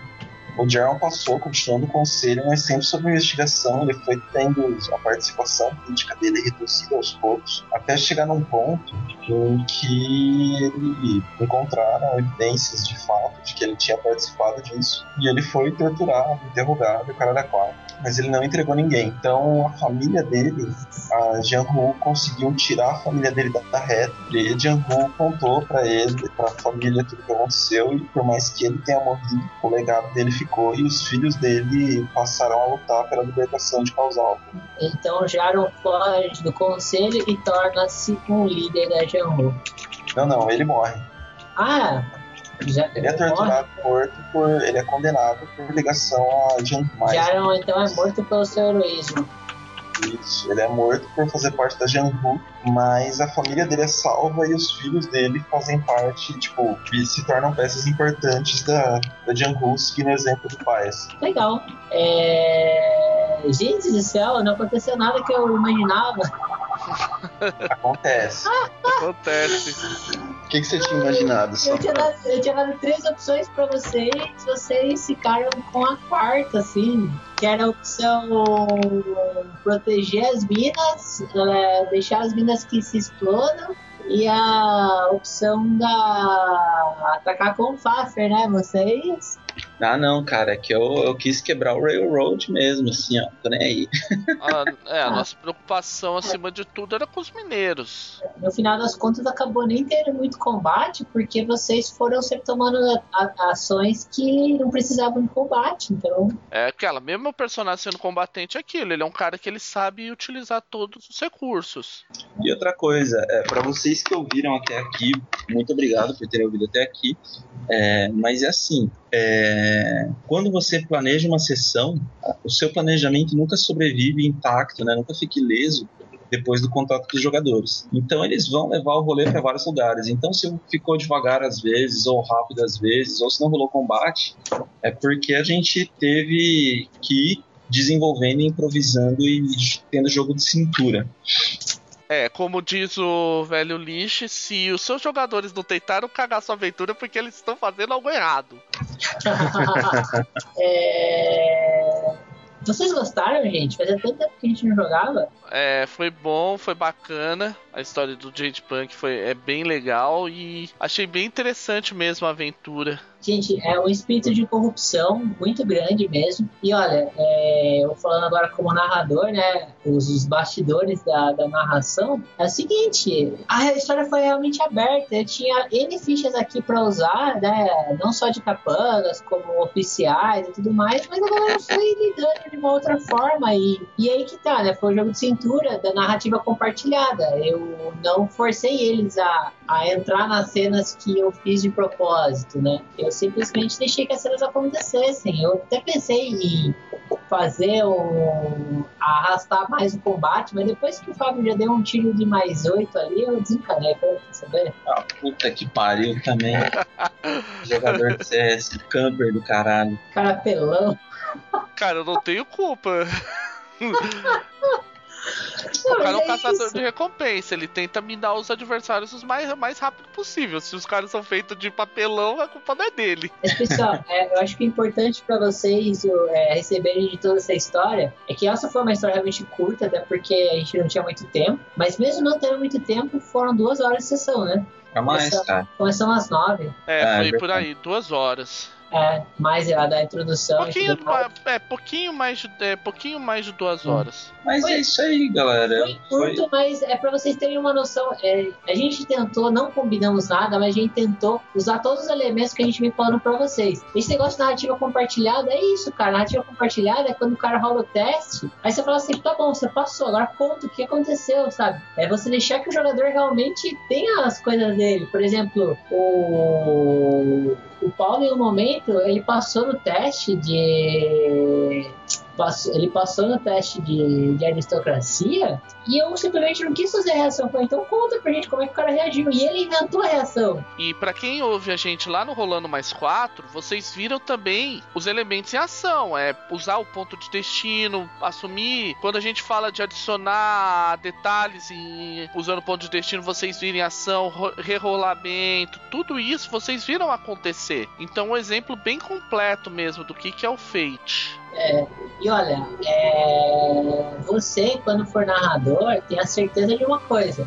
Se essa história fosse continuar hoje, eu utilizaria os aspectos que foram criados agora no final para dar andamento, ou seja, é, a história ela poderia se passar até anos depois dessa daqui, mas o que aconteceu aqui hoje teria consequências para continuar para continuidade da história. Ou seja, o jogo não precisa ser um D&D em que você vai pega o loot no dia seguinte você vai e pega o loot de novo. Você pode ter uma história por trás e contar as coisas. E eu tenho certeza que o Paulo tá tão envolvido com o Jaron que eu acho que ele com certeza queria queria jogar com o filho dele para com certeza, mano. Pra filho do Geron treinado pelo Marak.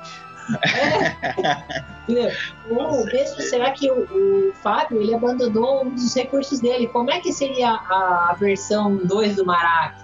Com certeza. E eu tenho um exemplo parecido, assim, de, de continuidade, que é de uma mesa de um colega meu que foi de D&D, inclusive, né, em defesa do D&D. Porque quem faz o sistema, no final das contas, é quem tá jogando também, não só quem fabrica ele. Mas tudo bem. Você tinha um paladino lá, e era um paladino todo pacifista, e de repente ele se viu participando ativamente, né, colaborando com uma chacina em uma fortaleza que eles estavam atacando. E aí isso gerou uma quebra de paradigma aí, né, é, imensa para ele, a ponto dele ter que mudar o que seria um aspecto principal dele basicamente, né? Não o aspecto principal porque ele não muda, mas dele ter que mudar severamente o personagem a longo prazo.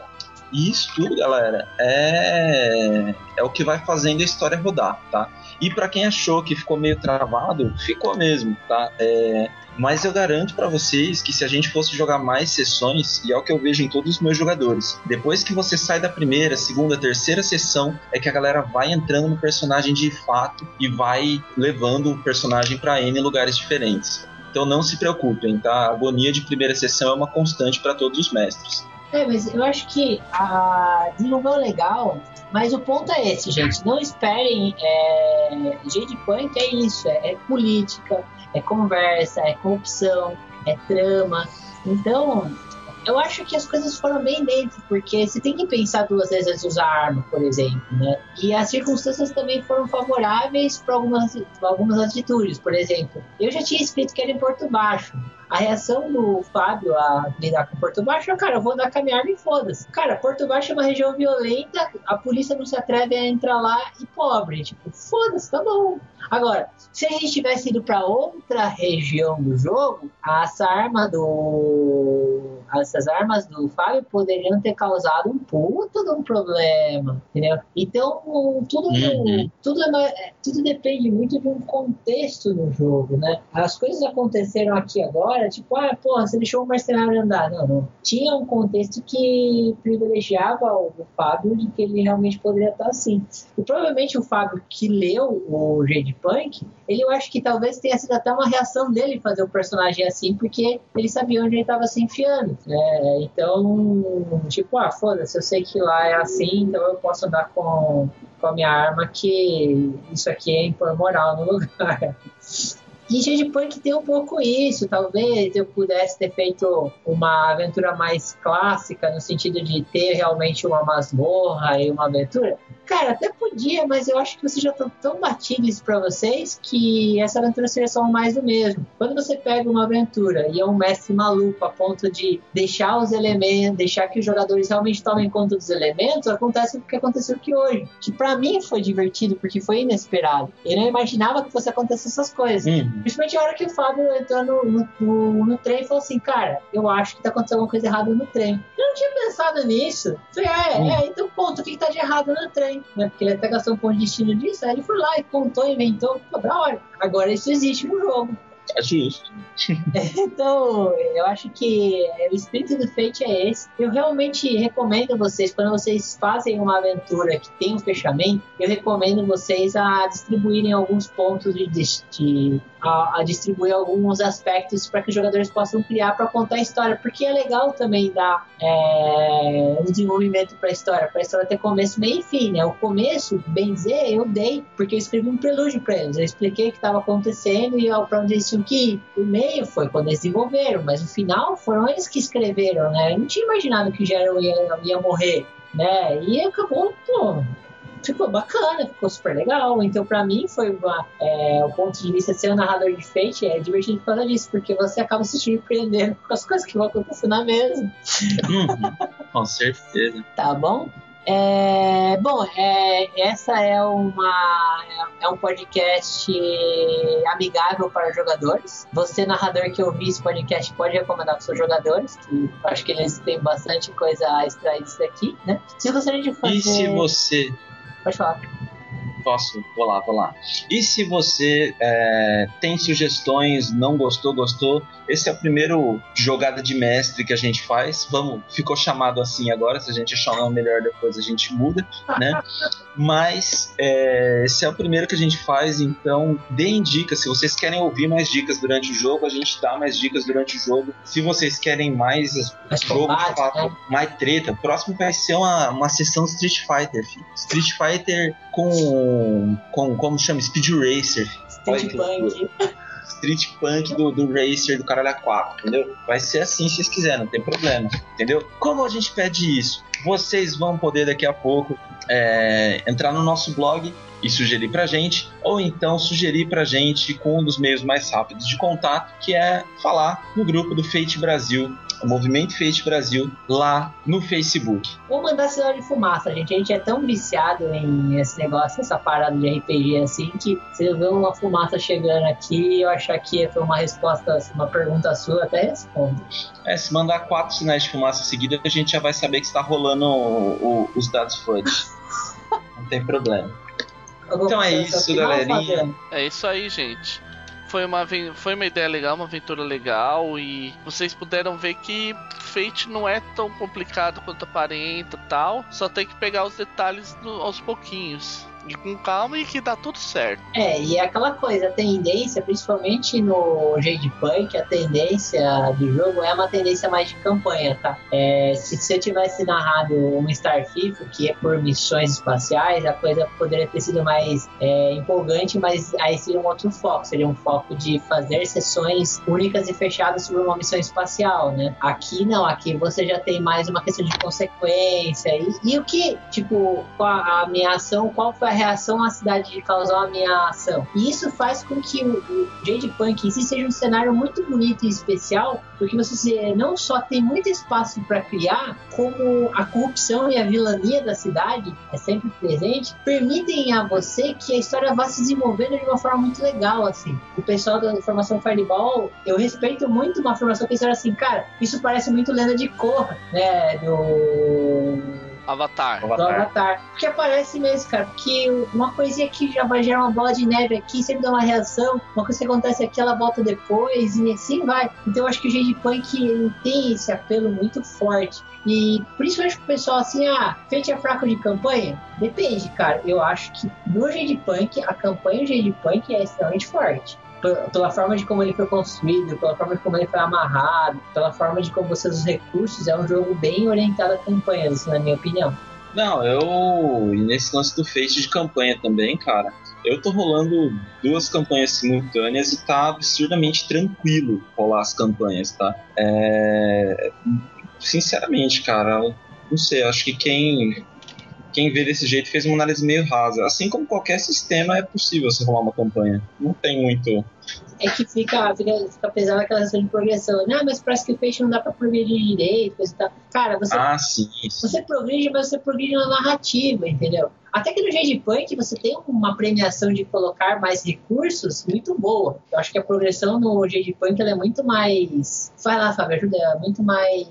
Ela não. Na verdade, a progressão no Fate ela não é tão. É, vamos dizer assim, você não. Entre aspas, não vê, porque ela não é no sistema de eu peguei um pontinho aqui vou colocar esse pontinho em alguma coisa. Até tem, mas ele vai com a muda o personagem mudando, então você às vezes muda as abordagens, as profissões, os perícias, no caso do Fate básico e por aí fora. E isso vai mexendo com o personagem. Perícias que ele não usava antes, ele vai se tornar melhor perícias que ele começou a deixar de lado, ele vai ficar cada vez pior e ele vai ganhando novos aspectos antigos vão mudando e novos aspectos vão aparecendo no lugar. Aquele NPC que você tinha, ele pode morrer é, como aliado, ele pode morrer ou se voltar contra você. O próprio caso do Marak, ele abandonou um recurso dele, que era a sociedade dos caçadores de recompensa. Então por aí você vê que existe toda uma situação de, de que as coisas vão mudando com o tempo e os personagens não são sempre os mesmos. É uma sensação de progressão, né? É. Uhum. Isso aí. Beleza, então, gente. Pessoal, espero que vocês tenham gostado. Eu me diverti pra caralho. Uhum. Eu Bom, também me diverti. Foi um grande bem... abraço a todos. É isso aí. Falou Uma então, boa gente. noite, galera. Muito obrigado por terem ouvido. Até semana que vem.